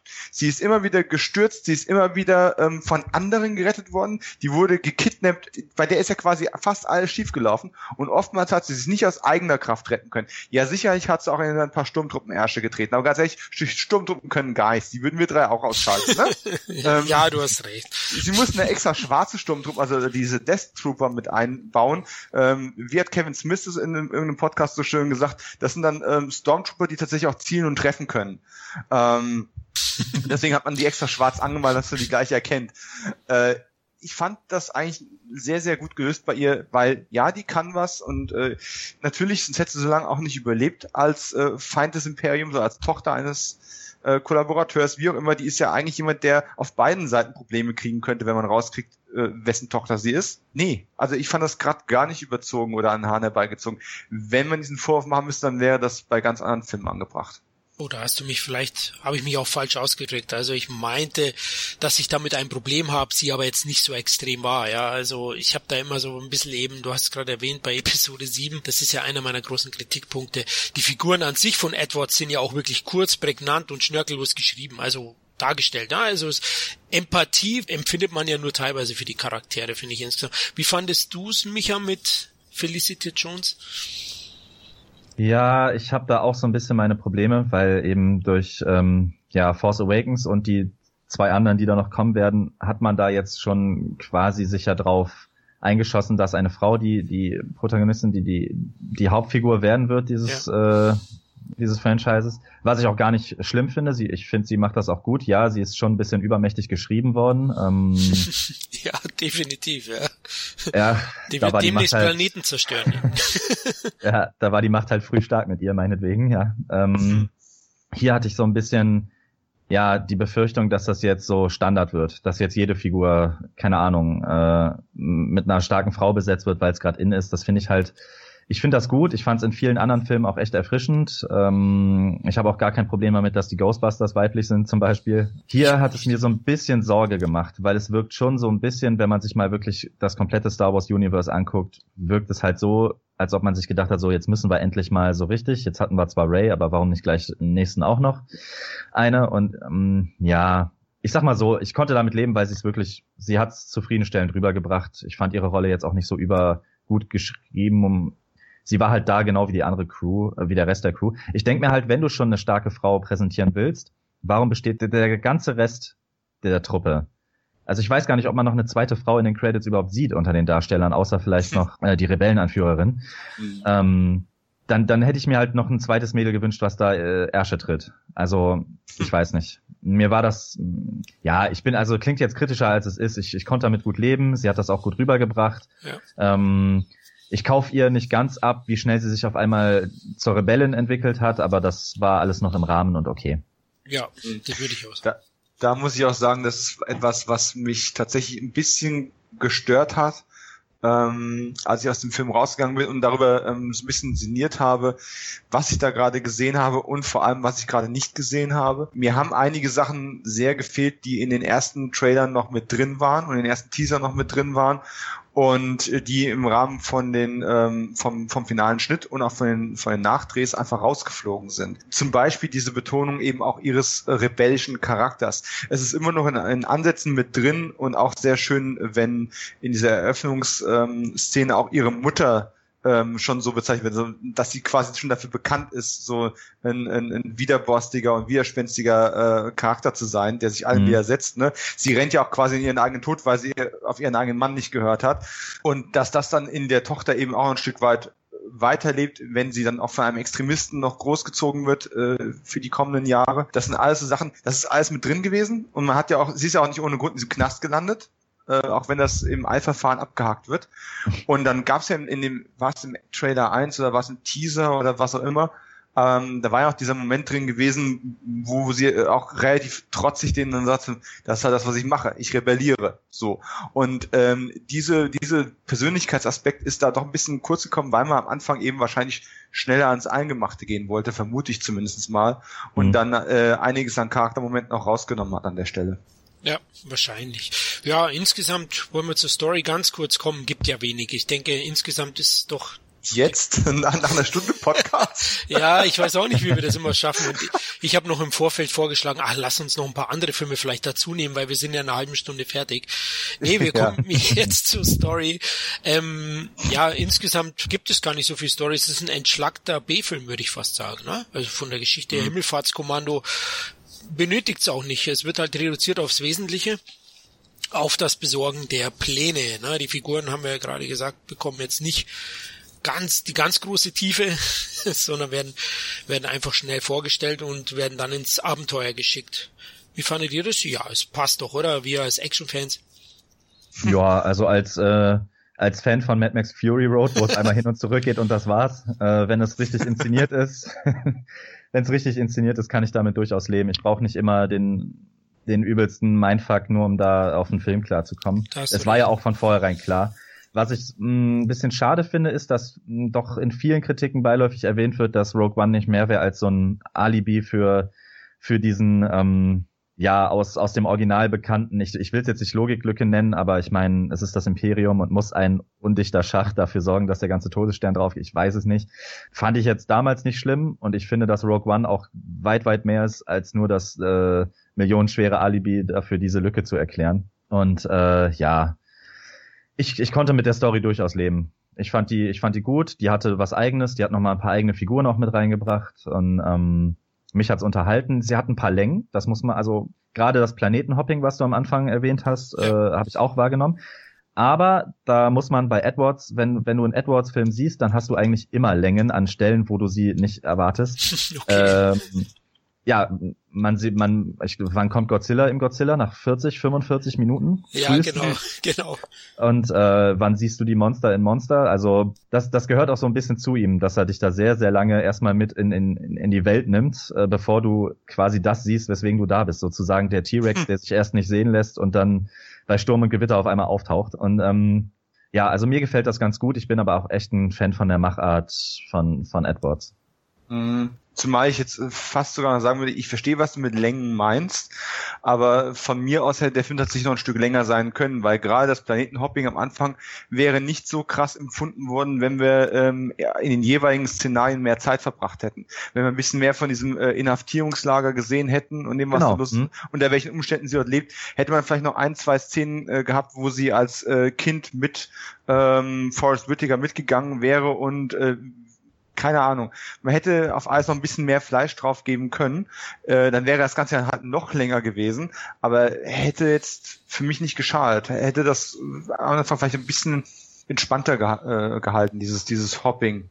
Da gab's doch zuletzt einen Kinofilm aus dem letzten oder vorletzten Jahr, ich weiß es nicht mehr. Da war das irgendwann eine unfreiwillige Komik. Da wurde dir so oft irgendein neuer Standort angezeigt, so mit richtig fetten Buchstaben. war das Spectre? Ich weiß es schon nicht mehr. In irgendeinem Film hast du ständig Berlin, Wien und was weiß ich was gehabt. Äh, oder lass es Mission Impossible, ich weiß es nicht mehr. Aber das war, Vielleicht das war hart. National Geographic, so eine Doku. Dafür gehe ich selten ans Kino. Okay, alles klar. Planet Erde. okay. Oh, der ist gut. Ja, mm. super, super, keine Frage. Mm. ähm, die Storymäßig, ach komm, also Story, lass uns gleich dazu kommen, wohin die Story am Ende sich kanalisiert, nämlich die große Schlacht ins Gas ja, die Weltraumschlacht oben, unten, überall knallt es. Es ist der Soldat James Ryan des, der Star Wars Franchise genial. Also ich möchte jetzt das letzte Drittel sozusagen, ja, ich würde nicht einmal sagen 20 Minuten, es geht doch länger, oder Dominik? Geht das mhm. nicht? 45? Ich nicht gestoppt. ich, ich war viel zu sehr beschäftigt, auf die Leinwand zu starren. Die Tote äh, zählen. ja, ich, ich, ich bin unfreiwillig äh, sogar in, in einer 3D-Vorstellung gelandet. Ich bin jetzt nicht mehr so ein großer 3D-Fan. Ähm, meinem ohnehin schmerzenden Nacken hat das alles auch nicht so was gut getan, aber es ist egal. Es hatte einfach ein ganz großes, ähm, ganz großes Wow-Feeling diese Sternenschlachten sahen teilweise, auch gerade die Sternzerstörer, sahen so gut aus. Ich habe bei zwei, drei Aufnahmen echt gedacht, die hätten Modelle verwendet. Und wenn ich jemals ein Making-of sehe, wo ich Modelle krachen sehe, dann, dann, dann heul ich bei einem Making-of jetzt auch noch. ähm, okay. wenn, wenn, wenn nicht äh, Kudos für die Effektmeister, die das hinbekommen haben, ähm, diesen Look so originalgetreu wie 1977 aussehen zu lassen, äh, nur halt in noch geiler. Übrigens ist dasselbe auch das Darth Vader Kostüm hat für mich ein sehr äh, 1977 Feeling äh, gehabt. Ich Absolut. würde fast, also es sah sogar ein bisschen billig aus, Definitiv. aber eben genauso wie es damals auch billig aussah. Und, ja. und nicht künstlich irgendwie auf cool gemacht. Man hat es halt einfach cool inszeniert und dann war es in Ordnung. Also kein CGI äh, Darth Vader, Leute. Wer ja, weiß. Nee, und, und, auch, und auch kein künstlich aufgehübschtes Kostüm oder dass man einen besonders schlanken genommen hat, damit es irgendwie drahtiger und dynamischer aussieht. Nein, der ist genauso ein Kampfkoloss oder so, so, so, so eine drohende Gestalt, wie er eben sein sollte. Und das sagt jetzt wohl mit der Typ, dessen größte Angst es war, in den Film zu gehen, zu viel Darth Vader zu bekommen. Den Darth Vader, den wir in diesem Film bekommen, ist wahrscheinlich, ja, so ziemlich der geilste, den wir hier hatten. Also, mhm. das sind die paar Minuten Screentime, die er hat. Ja, fand ich auch immens geil. Also allein, na, man sieht ja, wie der, der Mendelssohn zu ihm fliegt dann mal und da sitzt er in so einem, ja, in so einem Wasserglas, wie so ein Fisch, na, man sieht ihn ja von hinten. Genau, mhm. Und, mhm. und ab da, wenn er dann auftritt, genial. Also wenn er sagt, sie kriegen den Hals nicht voll, geil, ja. ja, bitte achten Sie darauf, nicht an Ihrem Ehrgeiz zu ersticken. Ja, genau. So, so also es ist und das, im Original muss es ja mit James Earl Jones Originalstimme ja noch. Ah, ich kann ich kann es nicht erwarten, die Blu-ray in meinen Händen zu haben und das Ganze gerade nochmal zu gucken auf Englisch. Da gebe ich also, dir recht. Hoffentlich kein Extended Cut irgendwie noch. Wo wer weiß. Hey, ich habe gerade ich habe gerade gesagt, noch mehr Szenen am Anfang wären nicht verkehrt. Also Extended Okay, okay, alles klar, ich ähm. Und, und, und, plus, ich habe eigentlich, schön, dass du gerade den Soldat äh, James Ryan erwähnt hast. Ich hatte nach dem Gucken, also komme ich wieder auf die Trailer zurück, ähm, hatte ich eigentlich die Erwartungshaltung, dass ein eine Kopie einer berühmten James Ryan äh, Szene in diesem Film drin wäre und sie wurde mir genommen. Da bin ich mir nachher auch ein bisschen sauer drauf drüber, mhm. weil erinnert euch an den Trailer, wo sie am Ende auf diesen Steg rausläuft auf diese, zu dieser Plattform hin, wenn sie die Daten übertragen möchte. Und vorher kommt ein TIE Fighter hochgeflogen. Ja. Ich hätte mhm. die ganze Zeit auf diesen Moment gewartet und hätte dann gewettet, dass sie dann dasteht mit ihrem kleinen Blaster und dann kommt irgendwo von der Seite ein X-Wing, der das Ding einfach wegballert. So wie diese Tankers, äh, Tanker, ja, also diese Tank-Szene mit dem Panzer in, ähm, in Soldat James Ryan, wenn ja. äh, es für Tom Hanks nicht mehr so gut aussieht. Darauf habe ich gewartet und ich habe es nicht bekommen, weil die Reshoots mir das in diesem Moment genommen haben. Ja, ich wollte gerade sagen, wahrscheinlich wurde es sogar produziert, aber. naja, es ist ja im Trailer drin. Also wie auch immer das aufgelöst worden wäre, dieses dieses Standoff zwischen dem Tie Fighter und und Erso, es, es ist halt nicht drin. Dieser ganze Moment fehlt. Mhm. Und den vermisse ich ein bisschen. Also ich meine, klar, hätte ich ihn vermisst, wenn er im Trailer nicht drin gewesen wäre. Nein, natürlich nicht. Ja, ne? es, ist, es ist alles super, es ist alles stimmig, es ist alles wunderbar. Aber ich habe es gesehen, ich habe mich auf diesen Moment wirklich richtig gefreut und er war nicht drin. Mhm. Ja, auf jeden Fall. Also großes Kino. Ich würde sogar sagen, Micha, das war die beste äh, Star Wars Schlacht aller Zeiten, oder?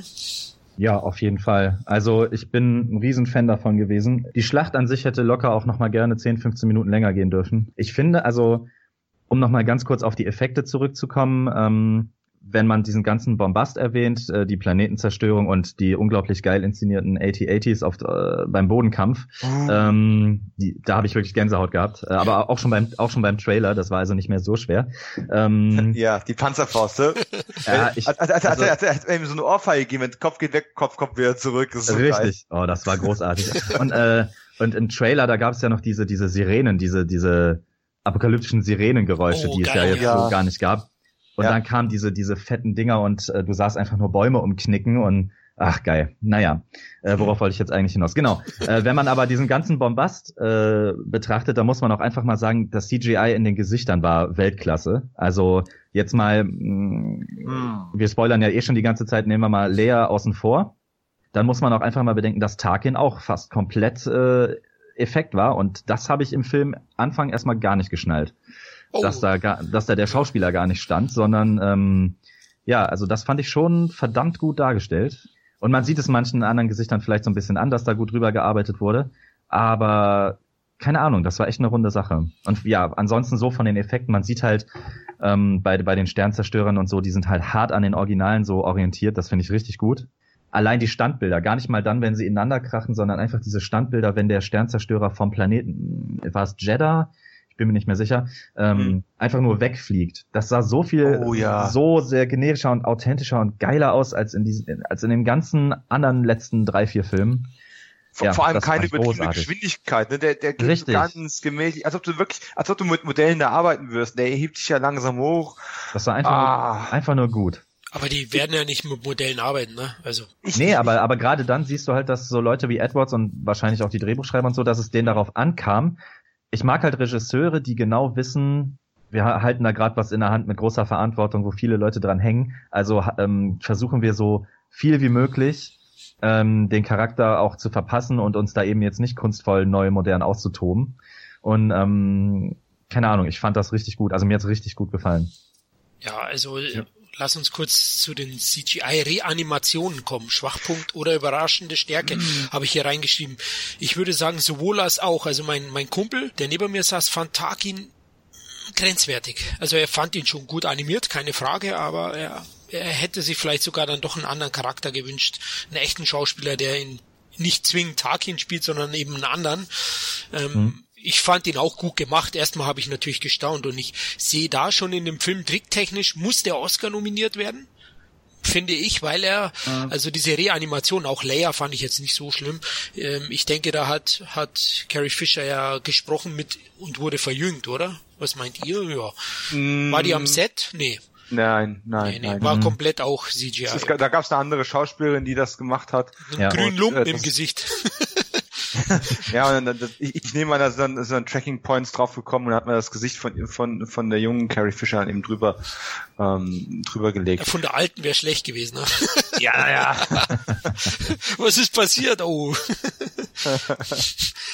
Aber auch den, den, ähm, wie hieß er, äh, Bale, Bale Senator Or Organa, den so jung noch Organa, hinzukriegen. Mhm. Also, Also- wenn du, wenn du nach den Oscars fragst, für mich, äh, das werde ich auch so in meinen Text schreiben, gab es von den Effekten her nichts Besseres dieses Jahr. Das ist korrekt, ja. Würde ich auch Absolut. sagen, ja. Also allein so geil. Jetzt gehen wir von den Reanimationen gleich. Dominik, darfst du noch was sagen? Ich wollte die Reanimation muss ich nochmal drauf. Okay, dann erst du. Ich wollte jetzt das mit dem Sternzerstörer sagen, wie er den rüberschubst, dass das so geil ist. Aber nee, fang an. Aber äh, jetzt, jetzt heul ich doch schon, weil du das gerade erwähnt hast. Okay, dann. Oh, Sekunde, Jungs, ich bin zu emotional. Ähm, die Reanimation, also ich hätte tatsächlich, ich wusste, dass Tarkin drin vorkommt. Ich hatte das irgendwann schon mal gelesen, dass sie den animiert da reinbringen, hatte es aber komplett vergessen.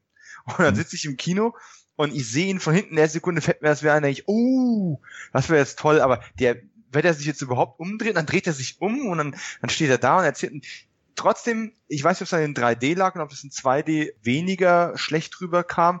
Äh, ich habe es halt dann trotzdem schon sehr, sehr deutlich immer gesehen, dass er animiert war. Es war toll gemacht. Ich finde auch, dass es alles insgesamt als Gesamtpaket für die Effekte absolut Oscar ähm, würdig und demzufolge muss es eigentlich auch nominiert werden. Ich bin schockiert, wenn nicht. Nichtsdestoweniger, dadurch, dass er dann doch so viel Rolle bekommen hat. Er war ja jetzt immer nicht so ein dezenter Nebencharakter, der so einen augenzwinkernden Moment hat, der war ja in echt vielen Szenen drin. Ja. Äh, irgendjemand hat gesagt, es wäre, äh, er hätte es gestoppt, es wäre mehr Screentime als im Original Star Wars, Oh, äh, als der Original Peter Cushing hatte. Und äh, ob das nun stimmt oder nicht, äh, irgendwann stoppe ich selber mal. Es war extrem viel, überraschend viel. Ich fand es gut, dass sie die Rolle eingebunden haben. Ich hätte es auch ohne einem Kumpel jetzt zu nahe treten zu wollen, ich hätte es schlecht gefunden, wenn man noch einen bürokratischen Charakter da reingeschoben hätte, der eine ähnliche Funktion wie Tarkin oder eben auch unser Freund äh, Krennic gehabt hätte. Das wäre mir ein bisschen arg viel geworden. Vielleicht hätte ich das einfach das, die Screentime ein bisschen reduziert. Weil so schön wie es auch war und vielleicht hätte es ein bisschen weniger auch getan. Plus, Leia fand ich jetzt nicht schlecht. Ich hätte aber, es hätte an der Stelle tatsächlich für das eine Wort, es hätte tatsächlich gereicht, wenn man sie von hinten gezeigt hätte.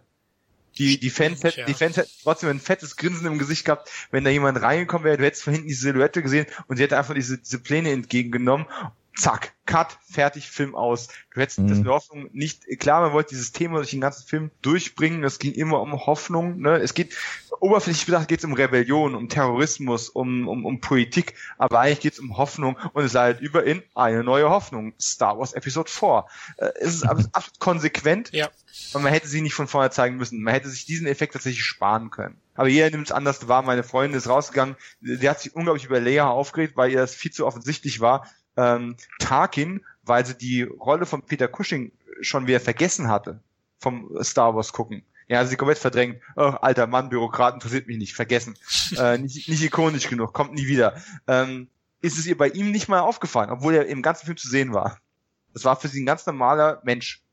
Also, ja, ist mir auch nicht aufgefallen. Also ich habe es auch in 3D geguckt ähm, und hatte Tarkin auch nicht mehr so auf dem Schirm. Ich wusste, da war halt einer, der neben Darth Vader steht äh, in den alten Filmen, aber ich hatte ihn nicht mehr so vor Augen. Ich, ich war da auch hart von angetan, muss ich sagen. Das zeigt schon eins, wie weit die Technik ist. Ne? Egal, ja. wie, wenn man jetzt das auf hohem Niveau kritisieren mag. Also ich finde auch, das ist ein guter Ansatz, Dominik. Ich glaube, es hätte wäre am besten gewesen, man hätte ihn etwas weniger gezeigt. Ich glaube auch, mhm. das wäre wäre vielleicht besser gewesen. Aber es zumal er sich auch äh, zumal er sich auch gar nicht bewegt. Ne? Ich glaube, in jeder dieser Szenen steht er nur und guckt Krennic böse an. Also genau. Und er ja. wiederholt. Ja, nee, es gibt, es gibt es gibt Positionswechsel. Ja, ja, das doch, schon, doch. ja, aber, ja, aber bewegt er ja. sich großartig? Ich bin mir nicht sicher. Nein, aber es wird zeigen, was, in, was uns in fünf bis zehn Jahren wohl erwartet. Ne? Also die, mhm. die Rechte für Bruce Lee sind zum Beispiel schon verkauft worden, ne? für Reanimation. Ja, da werden wir dann noch ein paar Filmchen geliefert bekommen.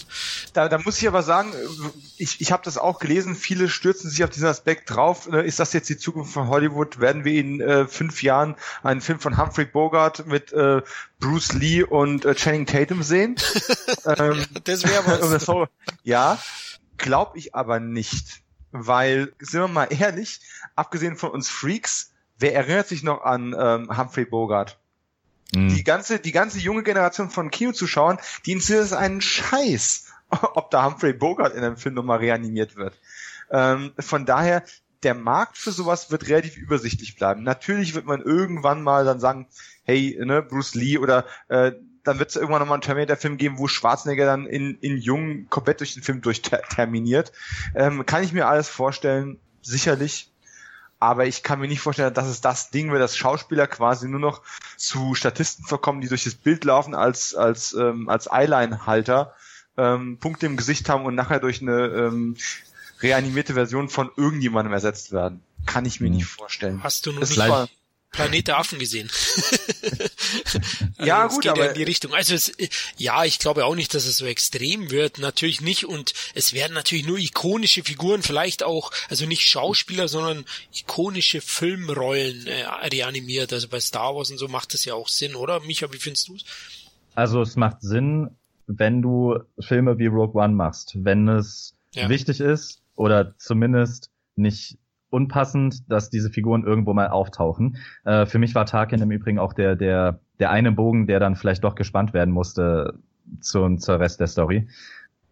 Ich hoffe einfach nur, dass in 20 Jahren nicht Fast and the Furious 30 wieder mit Paul Walker kommt, aber ui, ui. es ist, wie du sagst, ich, ich glaube, es sind die ikonischen Figuren, die man da immer mal wiedersehen wird, ähm, wobei ich da kein Freund von bin wenn dann wirklich nur so dezent wie jetzt in zum Beispiel Lea. Ich fand's witzig, sagen wir mal so, dass man sie da gesehen hat. Es hätte jetzt nicht sein müssen. Ich fand Dominiks Vorschlag ganz gut, dass sie das einfach nur entgegennimmt und gut ist.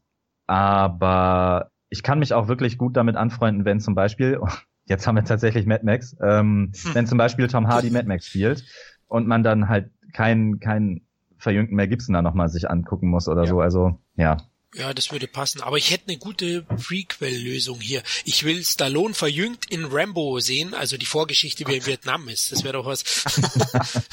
Und nicht neu gedreht, weil Stallone kann ich mir nicht anders vorstellen. Aber okay, aktueller ich hatte, Podcast. ich hatte mal ewig vor, äh, ich habe so eine halbe Story rumfliegen zu einem Jurassic Park Spin-off. Ähm, der Schauspieler, der da allerdings hätte mitspielen müssen. Der wird jetzt auch immer älter und da könnte ich das tatsächlich gut gebrauchen. Ja, aber wird wahrscheinlich eh nie das Licht der Welt erblicken, deswegen, ja. Ey, da kommen noch ein paar Dino-Filme, also schmeiß ja, ja, ja. es weg. Ja, ja, es beschäftigt, also es ist tatsächlich der Rock One unter den Jurassic Parks, also ähm, okay. da, da geht's um eine, um eine alte Figur. Ich komme gerade nicht auf den Namen. Es ist einer, der äh, im, im zweiten Teil rumläuft, auf jeden Fall. Uh, den, ähm, den ich am ähm, wenigsten gesehen habe. Ach komm, ich sag's jetzt einfach. ähm, Sag's doch. Da stirbt, ja, ich komme nicht auf den Namen, aber er stirbt und es wird nicht wirklich aufgelöst, wie er stirbt und warum er stirbt. Es wird einfach nur äh, mit Blut im Wasser inszeniert und da habe ich mir schon was Lustiges so ausgedacht gehabt und naja. Cool. Aber der Schauspieler wird halt immer älter und es wäre schade, wenn es ein anderer spielen würde. Also ja. Aber jetzt sind ja die Möglichkeiten da. Äh, ja, die, die Idee war halt so, so eine Art Castaway auf der Insel zu machen, während es auf der anderen weitergeht. Aber naja. Ah, okay. ja. Ja, Wahnsinn. Ja, gut, äh, lass uns zu die Bevor ich, ey, ganz ehrlich, bevor ich Jurassic World 5 sehe, ne, leg los. Verkauf die Idee. Ja, wart, ja. wart mal ab, was sie vorhaben. Ja, Jurassic mhm. Apocalypse vielleicht. Na, aber schauen wir mal. Ja. Ähm, das war ja dein, deine Idee, Micha, oder im Podcast. Meine Befürchtung. Mein, ach so, nee, Apocalypse, genau, das, das wäre mein Wunsch. Genau. Und Jurassic War eben nicht. Also. Ja, mal schauen, wo es ja. endet. Aber War scheint äh, beliebt zu sein nach Rogue One. ja, ja.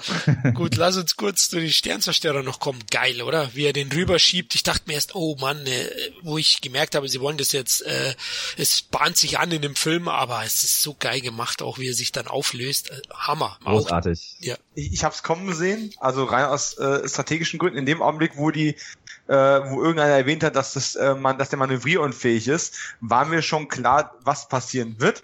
Aber die Umsetzung, die Ausführung war einfach so hervorragend. Wie gesagt, also wenn ich nicht besser wissen würde, würde ich denken, es wären Modelle aus den 70ern gewesen, die man halt mit moderner Technik gefilmt hat, damit das, ne, damit man keine, keine Ränder sieht und keine Blockbildung hat und sowas. Ah, es war einfach nur, es war einfach nur schön, so schön wie Krieg eben sein kann. ja, ja also, tatsächlich also, auch dieser, dieser ganze Märtyrertod, der da gestorben wird und diese ganzen ja. Kamikaze-Aktionen, das passte halt endlich mal in einen, ja, in einen äh, Science-Fiction-Kriegsfilm, ne? Also man, man war jetzt gar nicht großartig brutal oder hart, aber äh, die Intentionen, die sind halt moralisch fragwürdig gewesen. Mhm. Und ähm, keine Ahnung, ich fand das wirklich gut umgesetzt. Und ja, der Sternzerstörer der zerstört wird, äh, das sieht halt richtig geil aus. Ja. ja, auch die Flüge, ne? Lichtgeschwindigkeit mit den X-Wings, wo die Kamera oh, ja. drauf steht. Geil in 3D, muss ich echt sagen. Also, mm, Hammer. Richtig gut. Ja. Auch vor allem diese ganze, dieses ganze Opferungsthema, das zieht sich ja wirklich komplett durch. Wer sich da alles für wen aufopfert. Im Prinzip ist das äh, wirklich das, ist das Sterben der Lemminge im Weltraum. äh, und, und immer noch einer fürs Team und kaum schöner dargestellt. Ich gehe mal so weit zu behaupten, dass dieser obercoole Darth Vader Auftritt am Ende ein Nachgedanke gewesen ist. Ich weiß nicht, ob das nachgedreht wurde, aber ich würde fast wetten, dass das ursprünglich noch nicht mit dabei war, dass man sich mehr auf die Kerngruppe ähm, fokussiert und dann das Signal gesendet wurde und alles gut und der Planet ist im Arsch. Mhm. Äh, ich weiß es aber nicht. Das ist nur so, ein, nur so ein Verdacht.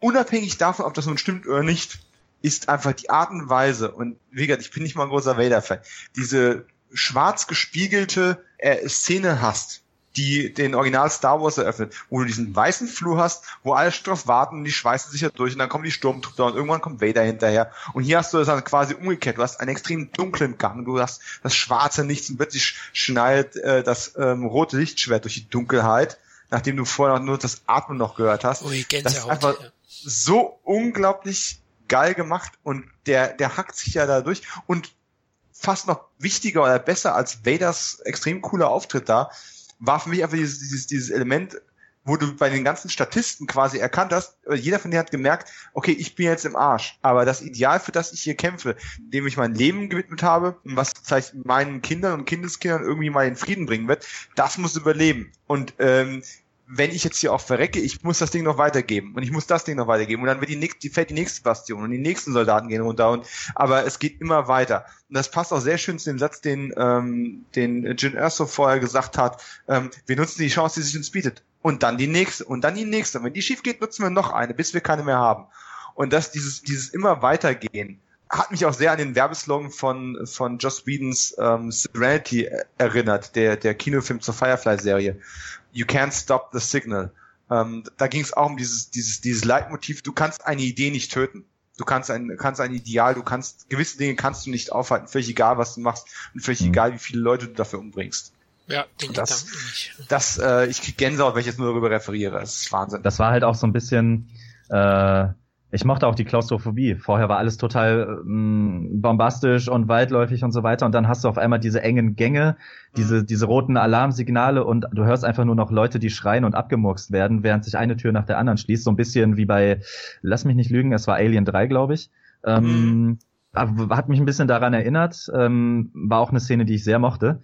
Und ähm, ja, da hat man halt echt mal gesehen, wie böse eigentlich so ein Darth Vader sein kann, wenn man will.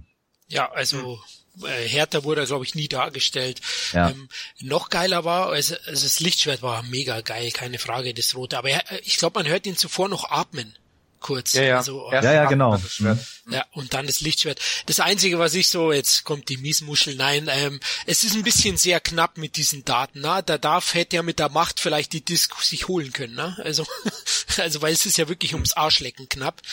Ja. ist natürlich Wenn, für die wenn er Spannung gewusst geil. hätte, wenn er gewusst hätte, ah, der achte Typ von mir Ah, ausgezählt, okay. der hat was in der Hand, was diese Dateninhalt, naja gut, Hellseher ist er nicht, egal wie stark er in der Macht Die ist. Macht ist, ja okay, gut, okay. Ja, und, und wenn man sich. Anakin äh, als, als äh, Vorgänger anguckt, ein bisschen überheblich und flapsig war er halt auch schon immer, ne? Also der war halt nie der perfekte äh, Typ, der war auch immer, hat auch immer ein bisschen mit seinem eigenen Ego zu kämpfen gehabt. Ja. Und wenn er gerade die Chance hatte, sich Leute abzumurksen auf seinem Weg zum Ziel, dann hat er die halt ergriffen. Also Ja, er ist halt ein Metzger, ja, da hast du recht. der letzte Shot ist auch geil, ne? Wo das Raumschiff von der von Prinzessin Leia wegfliegt und er da steht. Finde ich gibt's auch. einen schöneren Abschied von von Darth Vader? Ich kann es mir nicht vorstellen. Nee, Nein. kann ich mir auch nicht. Also das, das würde ich mir gern einrahmen und an die Wand So. hängen. Also Genau, Mhm. drop the lightsaber, fertig. genau Ja. aus. Und dazu kommen wir jetzt gleich. Also er schlägt nahezu perfekt die Brücke zu A New Hope, ne? Also das schafft der Film wahnsinnig gut. Also ich habe richtig Bock gehabt, gleich A New Hope zu schauen. Also ja. also nahezu perfekt auch- gemacht. Ja. Du könntest die aneinander schneiden. Du, du könntest hergehen, könntest die beiden Filme Ja. äh, aneinander editieren und es würde quasi nahtlos funktionieren. Ja. Würde ich auch sagen, ja genau. Also das ist perfekt umgesetzt. Also ich war dann doch baff und dieses Ende, diese letzten drei Minuten haben mir dann nochmal den extra Kick gegeben, wo ich gesagt habe, 10 von 10, 10 von 10, 10 von... Mittlerweile, okay Leute, nicht 10 von 10, aber man muss auch mal Ja. reflektieren über Nacht. Aber es hat mich schon ziemlich geburnt. Auch nochmal ganz kurz die Settings. Also ich habe ja vorhin immer Scar gesagt. Das heißt, glaube ich, Scarif, der Planet, oder? Der tropische. Ähm, auch einfach Garrett. Garrett irgendwie so. Garrett, Mhm. irgendwie so. Ja. Äh, einfach geil, ne? Also dieses Strandsetting auch mal mutig gegenüber. Man sieht, der Episode 7 wird immer das verwendet. Na gut, der Eisplanet, nö, doch. Es wird eigentlich Bekanntes verwendet und hier mal auch Neues. Ja. Und auch Ja, tatsächlich mal so so mit Urlaubsflair. ja. Also wenn du einen düsteren Film machst, dann musst du es erstmal bringen, die Düsternis auf so einen schönen Inselidyll noch äh, weiter durchleben zu lassen. Mhm. Ja, genau. Also das ist Definitiv. das ist ganz großes Kino und für mich ähm, wir werden noch einen Jahresrückblick-Podcast machen, liebe Hörer, und der ist sehr, sehr weit oben. Bei mir zumindest. Ich bin gespannt bei den Kollegen dann, aber Fazit ist für mich einer der drei stärksten Filme des Jahres. Ich sag nur nicht der stärkste, ich muss ihn noch mal sehen. Ich bin so geil drauf. Wie ist bei Mhm. euch? Wie, wie schätzt ihr ihn letztendlich ein jetzt? Also bei mir, ich ähm, sitze im Moment an so einer Liste der Filme, die mir dieses Jahr am meisten gefallen haben und ähm, ich muss sagen, 2016 war echt nicht mein Jahr. Äh, gemessen, also an den Blockbustern gemessen sowieso. Ja. Da steht er weit über allen anderen. Ähm, Genau. Aber tatsächlich ist es ist er auch in meiner Top 3 und glaube ich nur von Arrival noch geschlagen. Also ja, ich wüsste gar nicht, was gerade auf 3 ist ja schon ein Zeichen, wenn man spontan schon nicht Platz 3 sagen kann, aber Hm. Wie ähm, fandst du Nice Guys? ja, witzigerweise wäre er wahrscheinlich sogar ein Anwärter. Mhm. Aber es gibt halt auch noch The Witch oder ich war zum Beispiel auch von Conjuring 2 total angetan. Ähm, aber das sind halt eher Filme, wo ich positiv überrascht war, dass sie nicht ganz so scheiße waren, wie ich sie erwartet habe. Und ähm, den deswegen da jetzt äh, die so hoch zu werten, wäre dann eben auch zu weitgehend. Und wenn ich mich versuche daran zu erinnern, welche, ja, welche Blockbuster, welche wirklichen Kinofilme mich in den Sessel gedrückt haben dieses Jahr, dann, dann bleiben da eigentlich, wenn man ehrlich ist, auch nur Arrival und äh, Rogue One. Und ähm, aber das mit großem Abstand. Also nicht, weil, weil die Konkurrenz schwach ist, sondern weil die beiden Filme einfach unglaublich geil sind. Da sind wir uns schon wieder Ja. so nahe. Michael, ich bin fasziniert. wo, wo bist du geboren? Sind wir vielleicht doch Brüder? Weil Arrival ist auch bei mir ganz weit oben. Also und Nice Guys und ich bin überrascht, du hast kein DC und kein Marvel in der Top 3. Ja, äh, m- nee, also ich glaube, ich habe Civil War irgendwo bei 10 vielleicht, aber Okay. ja. Also bei mir kommt der, glaube ich, auch in die Top 10 Civil War, der war schon gut. Ähm, aber so, äh, gut, Strange habe ich noch nicht gesehen, Dr. Strange. Den, das ist einer, der, den ich noch nachholen muss. Ähm, Ja, ich auch. Den habe ich gesehen, aber da waren halt, also ich weiß nicht. Ich fand den gut, er war unterhaltsam, aber gekickt hat er mich so gar nicht. Also, ja. Okay, Dominik, bei dir, wie äh, endet Rogue One? Auf welchem Platz? Ich weiß nicht, wo er final liegen wird. Ich habe auch noch ein paar Sachen nachzuholen. Leider habe ich auch den, den viel gelobten Arrival noch nicht gesehen. Aber momentan, so wie es jetzt aussieht, ist Rogue One tatsächlich ähm, ja, fast so klar an der Spitze, wie es im letzten Jahr der viel zitierte Fury Road gewesen ist. Oh. Äh, ich, ich, bin gespannt, ob er da bleiben wird. Ähm, ich werde auch noch ein bisschen drüber reflektieren müssen. Äh, ja, aber ich, ganz ehrlich, völlig egal, wie ich es drehe und wende. Ich, ich versuche ja noch mehr Kritikpunkte zu finden. Äh, ich versuche mich an irgendwelchen Sachen hochzuziehen, an potenziellen Plotholes oder daran, dass man den Film ankreiden könnte. Hat er denn genug Eigenständigkeit, äh, um für sich zu funktionieren, wenn wir ihn nicht dauernd als ähm, Surrogat für Episode 4 verwendet? Das sind alles so Sachen, an denen man potenziell rummäkeln könnte. Ja, und ich habe vorhin schon gesagt, ich vermute, dass diese Darth Vader-Geschichte am Ende noch ähm, den Nachdrehs geschuldet ist, wie wäre der Film gewesen, wenn er mit dem quasi Sterben von fast allen geendet hätte. Aber ganz, ganz ehrlich, es, es spielt keine Rolle, weil, weil jeder Abschluss und jeder Moment auf dieser Zielgerade einfach nur perfekt passt. Und das ist einfach so selten geworden. Und wie gesagt, der Film hat mich so oft überrascht. Ein Prequel. Ich, ich kriege das einfach nicht in meinen Kopf rein. Ein Prequel, was mich immer wieder überrascht hat. Ähm, und zwar ausschließlich, ausschließlich positiv. Ja. Ich wollte gerade sagen, ähm, das beste Prequel aller Zeiten vielleicht? Das beste Prequel aller Zeiten habe ich gestern getwittert, als ich aus dem Kino rauskam. Ja, ja. ich weiß. das ist, das, das ist immer noch der Gedanke, der mir im Kopf rumschwebt. Ja, ja, kleine, kleine Mankos hier und da. Ne? Der perfekte Film ist vielleicht was anderes. Aber es ist so wahnsinnig nah dran und man hätte sich keinen besseren Standalone-Film ähm, wünschen können, hätte man stattdessen jetzt solch ein Boa Fett Solo-Abenteuer gehabt oder auch ein Han Solo-Abenteuer ähm, jetzt gehabt anstelle von Rogue One. Mhm. Ich bin mir nicht sicher, ob die genauso gut funktioniert hätten. Man hatte in diesem Film immer noch vertraute Themen, weil wir bewegen uns immer noch auf einem bekannten Terrain für, für Star Wars Fans. Wir wissen, dass diese Pläne gestohlen werden aber trotzdem haben wir eine so hohe Eigenständigkeit, wie sie kein anderer Star Wars Film, vielleicht abgesehen von den Ewok-Filmen, die jeder gerne verdrängt, ähm, kein anderer hat so eine hohe Eigenständigkeit. Ja, die Karawane der Tapferen. Ich habe das auch mal gesehen, ganz furchtbar. Kampf ähm, um Endor. Das war auch ein Kriegsfilm. Ja, also, ja oh mein Gott. Ja, ähm, da kriegst du mich nicht nochmal dran.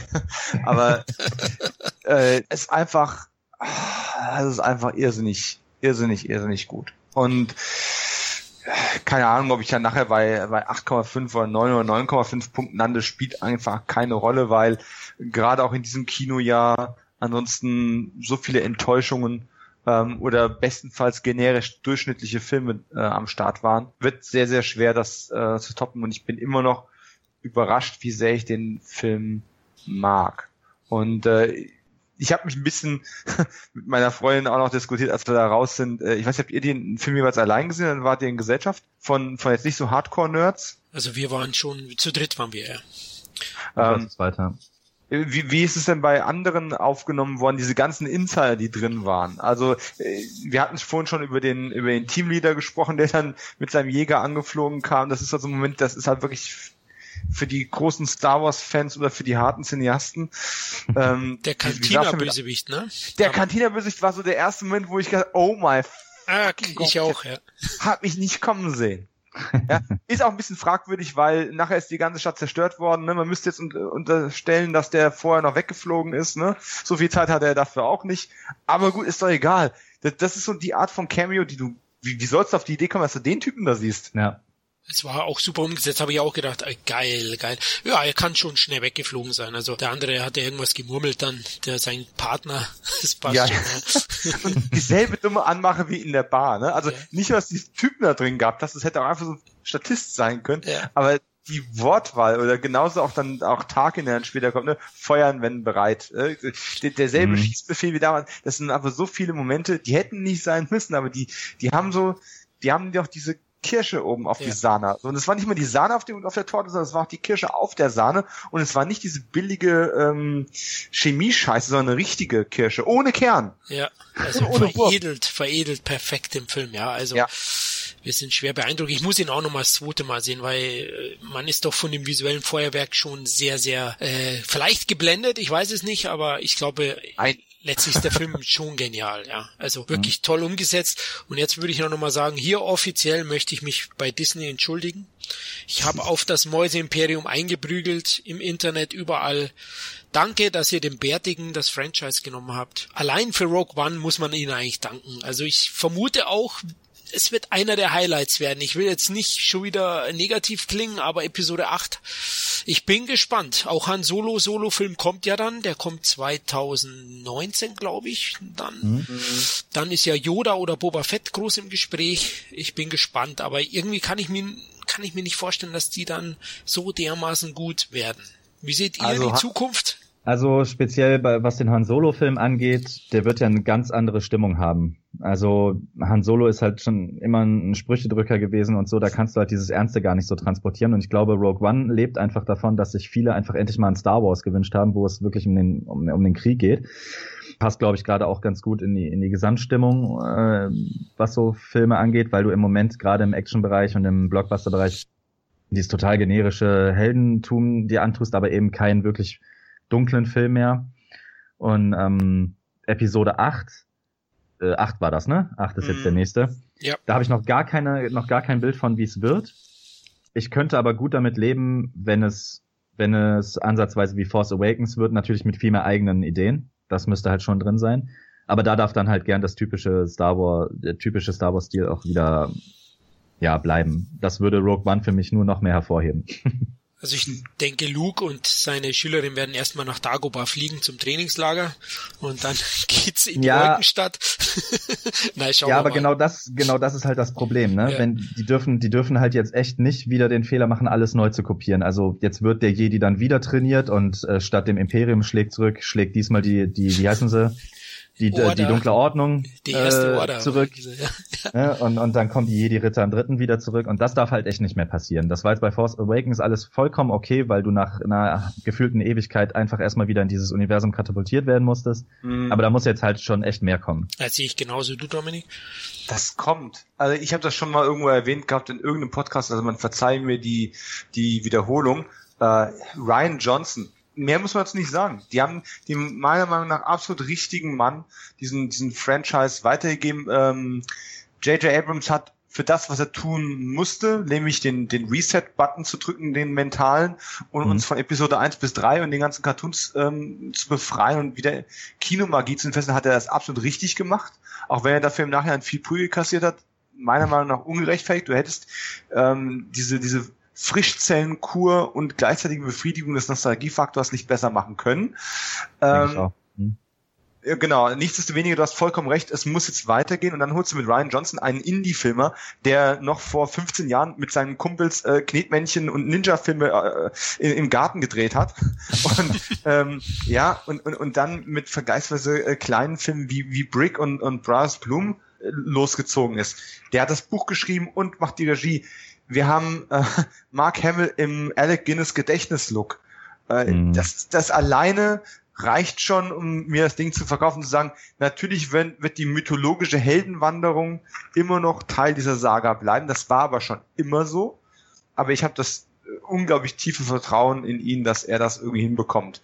Und ich hoffe nicht, dass wir äh, in anderthalb Jahren einen Podcast aufnehmen, wo ich sagen muss, Ach, Ryan Johnson, was wurde bloß aus dem Mann, der Brick gemacht hat? ich habe übrigens im Nachhinein gelesen, er spielt in Rogue One mit, ne? Er ist ein Statist, er ist einer der Todessterntechniker, die da, äh, ja? glaube ich, von Darth Vader gekillt werden. Hm?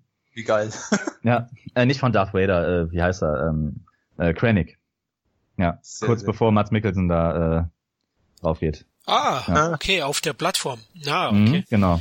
Ja. Ah, cool, cool. Ja, ich, ich denke, ich sehe ja Episode 8 auch wie ihr. Also es war ja auch notwendig natürlich und JJ äh, hat schon einen tollen Job gemacht.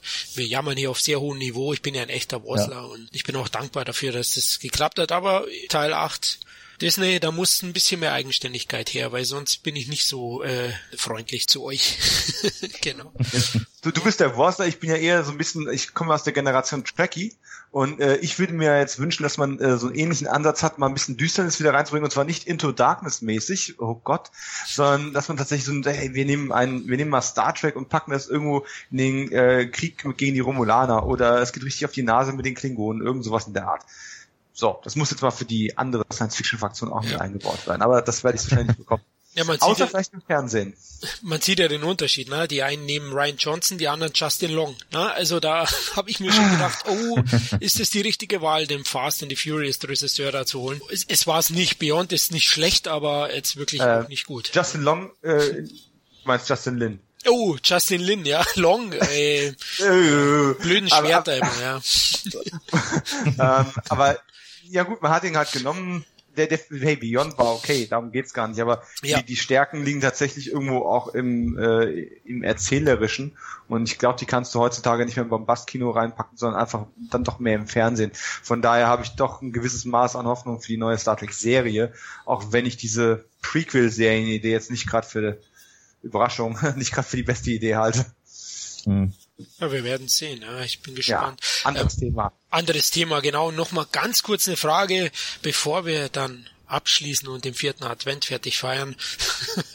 ähm, ja, denkt ihr, Edwards Version hätte viel, viel anders ausgeschaut oder haben wir sie eigentlich doch bekommen? Und das war ein bisschen Show. Na, du hast es ja erwähnt, der T-Fight, die T-Fighters, der Stairdown-Sequenz war ja nicht drin, aber ich denke insgesamt ist das schon Edwards. Oder Micha, du vielleicht zuerst, weil du bist ja anerkannter Edwards-Fan.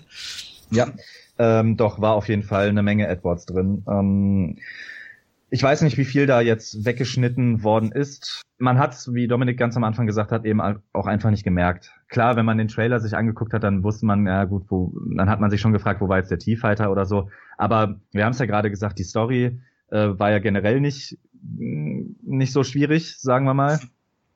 Also was hätte man da groß kaputt machen können? Und an den Schauwerten und an, an der ganzen Inszenierung, die ja nah, nahezu perfekt, da muss man halt vorsichtig sein, aber schon nah an perfekt dran ist, wäre mir jetzt persönlich ehrlich gesagt egal, was mit den restlichen Minuten passiert ist. Also mich würde eine Extended schon interessieren.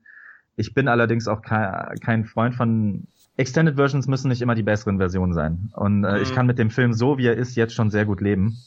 Und äh, vielleicht hätte auch vieles, gerade bei, bei Edwards, das muss man halt auch sagen, ähm, vielleicht hat er doch noch die ein oder andere Kameraeinstellung zu lange auf den AT-AT gehalten oder so, wie er es zum Beispiel bei Godzilla tut. Ähm, der nimmt sich halt wirklich viel Zeit für die Dinge, die er persönlich auch äh, als Fan geil findet, ja. Und äh, ich glaube, da haben sie ihm einfach viel weggeschnitten. also okay. man merkt es, man merkt es an der Einstellung, wo die Bodentruppen äh, wo die Rebellen äh, sich gerade mit diesem Tower beschäftigen und aus dem Hintergrund diese diese AT-AT, sagt man das im Deutschen eigentlich so? Ich weiß es ich nicht. Ich weiß nicht, ich habe immer Ed-Ed gesagt, aber oh mein Gott. Egal. Ja, genau, die AT-ATs, wenn man so will. Bodenläufer, ja. Die Kampfläufer. Äh, die Kampfläufer, nennen wir sie doch so. Ähm, wie die angekündigt werden und inszeniert werden. Also mein, mein Bruder, der äh, jetzt kein Edwards-Fan ist oder so, der hat halt gesagt, das hat mich sofort an Godzilla erinnert, weil dieses Gewaltige einfach hervorgehoben wurde. Also da knicken Bäume um und es geht ganz langsam nach oben und äh, also den, den wurde schon fast was Majestätisches verliehen dabei. Da merkt man halt, das gefiel dem auch und die wollte der auch unbedingt drin haben im Film. Und ähm, da könnte ich mir vorstellen, dass man vielleicht, dass es vielleicht noch ein paar Szenen mehr mit den, äh, mit den, mit den AT-80s gibt oder so. Was ich auch geil fände, aber insgesamt, wie gesagt, rund. Also da habe ich keine Wünsche, alle, alle Wünsche wurden erfüllt. At, at the movie. Standalone. Ja. Disney hat ja. den, den Rohschnitt gesehen und denkt sich, äh, da spielen nur Ad Ads mit und wie siehst du es, Dominik? Ich ähm, finde es eigentlich sehr, sehr richtig, was du gerade gesagt hast. Und auch gerade dieses Gefühl für Größe, ähm, auch beim Todesstern. Ich meine, es ist ja schon oft kritisiert worden, dass wir jetzt schon wieder einen Film mit einem Todesstern haben. Aber dieser Todesstern wirkte vielleicht abgesehen von, äh, von Episode 4, äh, nie so groß und, und, und gigantisch und majestätisch und was weiß ich, und bedrohlich und mysteriös wie in diesem Film. Du bekommst richtig, richtig ein Gefühl für, für diese Dimension vermittelt. Und immer wenn du denkst, oh, jetzt habe ich ein Gefühl dafür, wie groß dieser künstliche Mond ist, dann siehst du ihn eben wie so eine kleine Tennisballkugel über einem Planeten in der Aufnahme, um wir in eine ganz andere Perspektive zu rücken. Und dieses ja. Gefühl für Perspektive ist einfach bombastisch also ich finde, man sieht seine Handschrift schon sehr, sehr deutlich. Ich bin ja durchaus auch ein Fan. Wie hätte der Film vorher ursprünglich ausgesehen? Wie gesagt, meine Vermutung wäre, er wäre am Anfang noch wesentlich länger gewesen. Ähm, das Hopping wäre dadurch wesentlich weniger dramatisch ausgefallen, aber man hätte eben länger gebraucht, um zum Punkt zu kommen. Ja. Äh, und dieses Abenteuer überhaupt richtig erst loszutreten. Und ich gehe fast davon aus, dass das Ende ähm, mit, der, mit seiner doch etwas ähm, ja äh, doch noch etwas positiven und hoffnungsvollen Stimmung äh, noch hinten dran getackert wurde. Aber ganz ehrlich, ich könnte wirklich mit beiden Varianten leben. Äh, ich bin wie du kein großer Fan von Extended Cuts. Wenn, dann finde ich es immer interessant, tatsächlich einen richtigen Director's Cut zu sehen, wenn ähm, also einem Regisseur wirklich massiv reingepfuscht wurde und er mit einigem Abstand nochmal die Möglichkeit bekommt, etwas neu zu machen äh, oder seine Version davon nochmal aufzuzeigen. Mhm. Aber glaube ich, können in beiden Ausprägungen damit leben. Das hier war einfach ähm, richtig großes Kino und ähm, will ich jetzt eigentlich auch gar nicht mies reden. Ganz kurz zum Ende nochmal, ähm, weil du gerade die Stimmung angesprochen hast und ähm, äh, ob, ob das mit Darth Vader so von Anfang an geplant war. Ich finde halt auch, wenn man wenn man sich den ganzen Film anguckt, dann ist, solange dieser Krieg herrscht, halt diese düstere Stimmung vorhanden. Aber wenn du dann den Bogen spannen willst, und das war ja offensichtlich dann doch irgendwie Ziel von mindestens Disney, äh, zu, zur neuen Hoffnung, dann musstest du das stimmungstechnisch vielleicht auch schon so anteasern. Also ich mhm. fand das wirklich ganz gut, dass man dann in Weiß auf einmal Lea gesehen hat, wie sie nochmal gelächelt hat. Gelächelt wird sehr selten in dem Film. ähm, ja, weil, weil das halt nochmal so, so stimmungstechnisch dann wieder sagt, so, wir verlassen jetzt Rogue One. So, also ich fand's, ich mhm. fand's genau richtig inszeniert so. Die Hoffnung lebt, ja, genau. Ja. Mhm, genau, ja. Gut, ich sehe es eigentlich wie ihr. Das, somit sind wir eigentlich wieder in der Gegenwart, weg von der weit, weit entfernten Galaxis. Und oh. ja, ich weiß. Wir werden besinnlich, liebe Hörer. Ähm, ja, ich würde sagen, wir sind durch, oder? Ja. Ja, wir, wir zünden jetzt vier Lichtschwerter an. Wie habe ich gesagt, äh, das dauert maximal eine Stunde. ja, ja. Läuft. Ja, läuft. Nichts anderes eingeplant. ja, wenn ich ehrlich bin, ich auch nicht. genau. Gut, ja, liebe Hörer, das war's dann wieder. Ja, wir hoffen, wir konnten euch ein bisschen was mitgeben und wir haben euch gut unterhalten. Ja, Dominik, die Hörer können uns auch wieder Comments setzen, ne? Auf Facebook, mhm. auf dem Entertainment. Auf Twitter. Genau, auf, unter CET-Podcast könnt ihr uns auf Twitter auch mal wieder ein paar Antworten geben oder einfach nur ein paar Likes. Wir sind like geil. also dürft ihr gerne machen. Wir freuen uns von euch zu lesen. Und wenn, und wenn ihr es nicht liked, dann könnt ihr uns ja einen Comment schreiben, warum ihr es nicht liked, und dann haben wir wenigstens einen Comment. ja, das ist recht. Ja, manche Hörer fragen uns ja, wie, wie können wir euch helfen? Ja, also nee, wir wollen kein Geld, aber ihr könnt uns natürlich äh, helfen, besser sichtbar zu sein, ne? indem ihr uns liked oder auch mal teilt oder so. Also wenn ihr uns was Gutes tun wollt und ihr Spaß habt mit unseren äh, Plauderrunden, dann könnt ihr das gerne für uns tun. Also ja. Florian will kein Geld. Micha, wie sieht's aus? Teilen wir es dann? ja, ich wollte gerade sagen, also wer jetzt bereit wäre, Geld dafür rauszuhauen, nur her damit, ne? Ja, wir, wir wollen noch, wir wollen noch einen Spin-off von Jurassic Park finanziert bekommen. Ich wollte gerade erwähnt haben, ne? Also da ist was in Planung, aber da fehlen halt die finanziellen Mittel. Dann nennt mal eure IBAN bitte. Hier gleich am besten. Euro-Jackpot hat am Freitag auch nicht geklappt. Ja. Da muss jetzt was kommen. okay, also liebe Hörer, die IBAN könnt ihr dann später nachlesen. Reichen wir nach. Ihr wisst ja, Leute, es gibt immer Hoffnung. in, in den Credits. Äh. Rettet den Dispo. genau. Lest die Shownotes, da steht sie drin. okay, ja, danke Micha, dass du wieder mal Gast bei uns warst. Du. Äh, Immer wieder gerne glaube, bald bist du Dauergast, wenn es so weitergeht. Also äh, tolle Runde wieder. Nächste Mal äh, Fury Road 2, ne? ja, genau. Wenn er jemals kommt. Wir können ja einen machen, wenn er endlich in China startet. Vielleicht wird es noch ja. im Jahr 1000. Fast and Fury Rosa, oh mein Gott. Genau. Ah, oh, sicher Trailer. Ich wollte auch vorhin schon sagen Fury Rogue. Ja, the Fast and the Fury Road. Oh Gott, oh Gott. Oh, verdammt. Ja gut, ja, liebe Hörer, wir wünschen euch ein schönes Weihnachtsfest und einen guten Rutsch ins neue Jahr. Bis zum nächsten Jahr. Macht es gut. Ciao. Tschüss. Ciao, ciao. Sin Entertainment Talk, der Podcast des Entertainment Blogs. Mehr Fan Talk über Filme und Serien.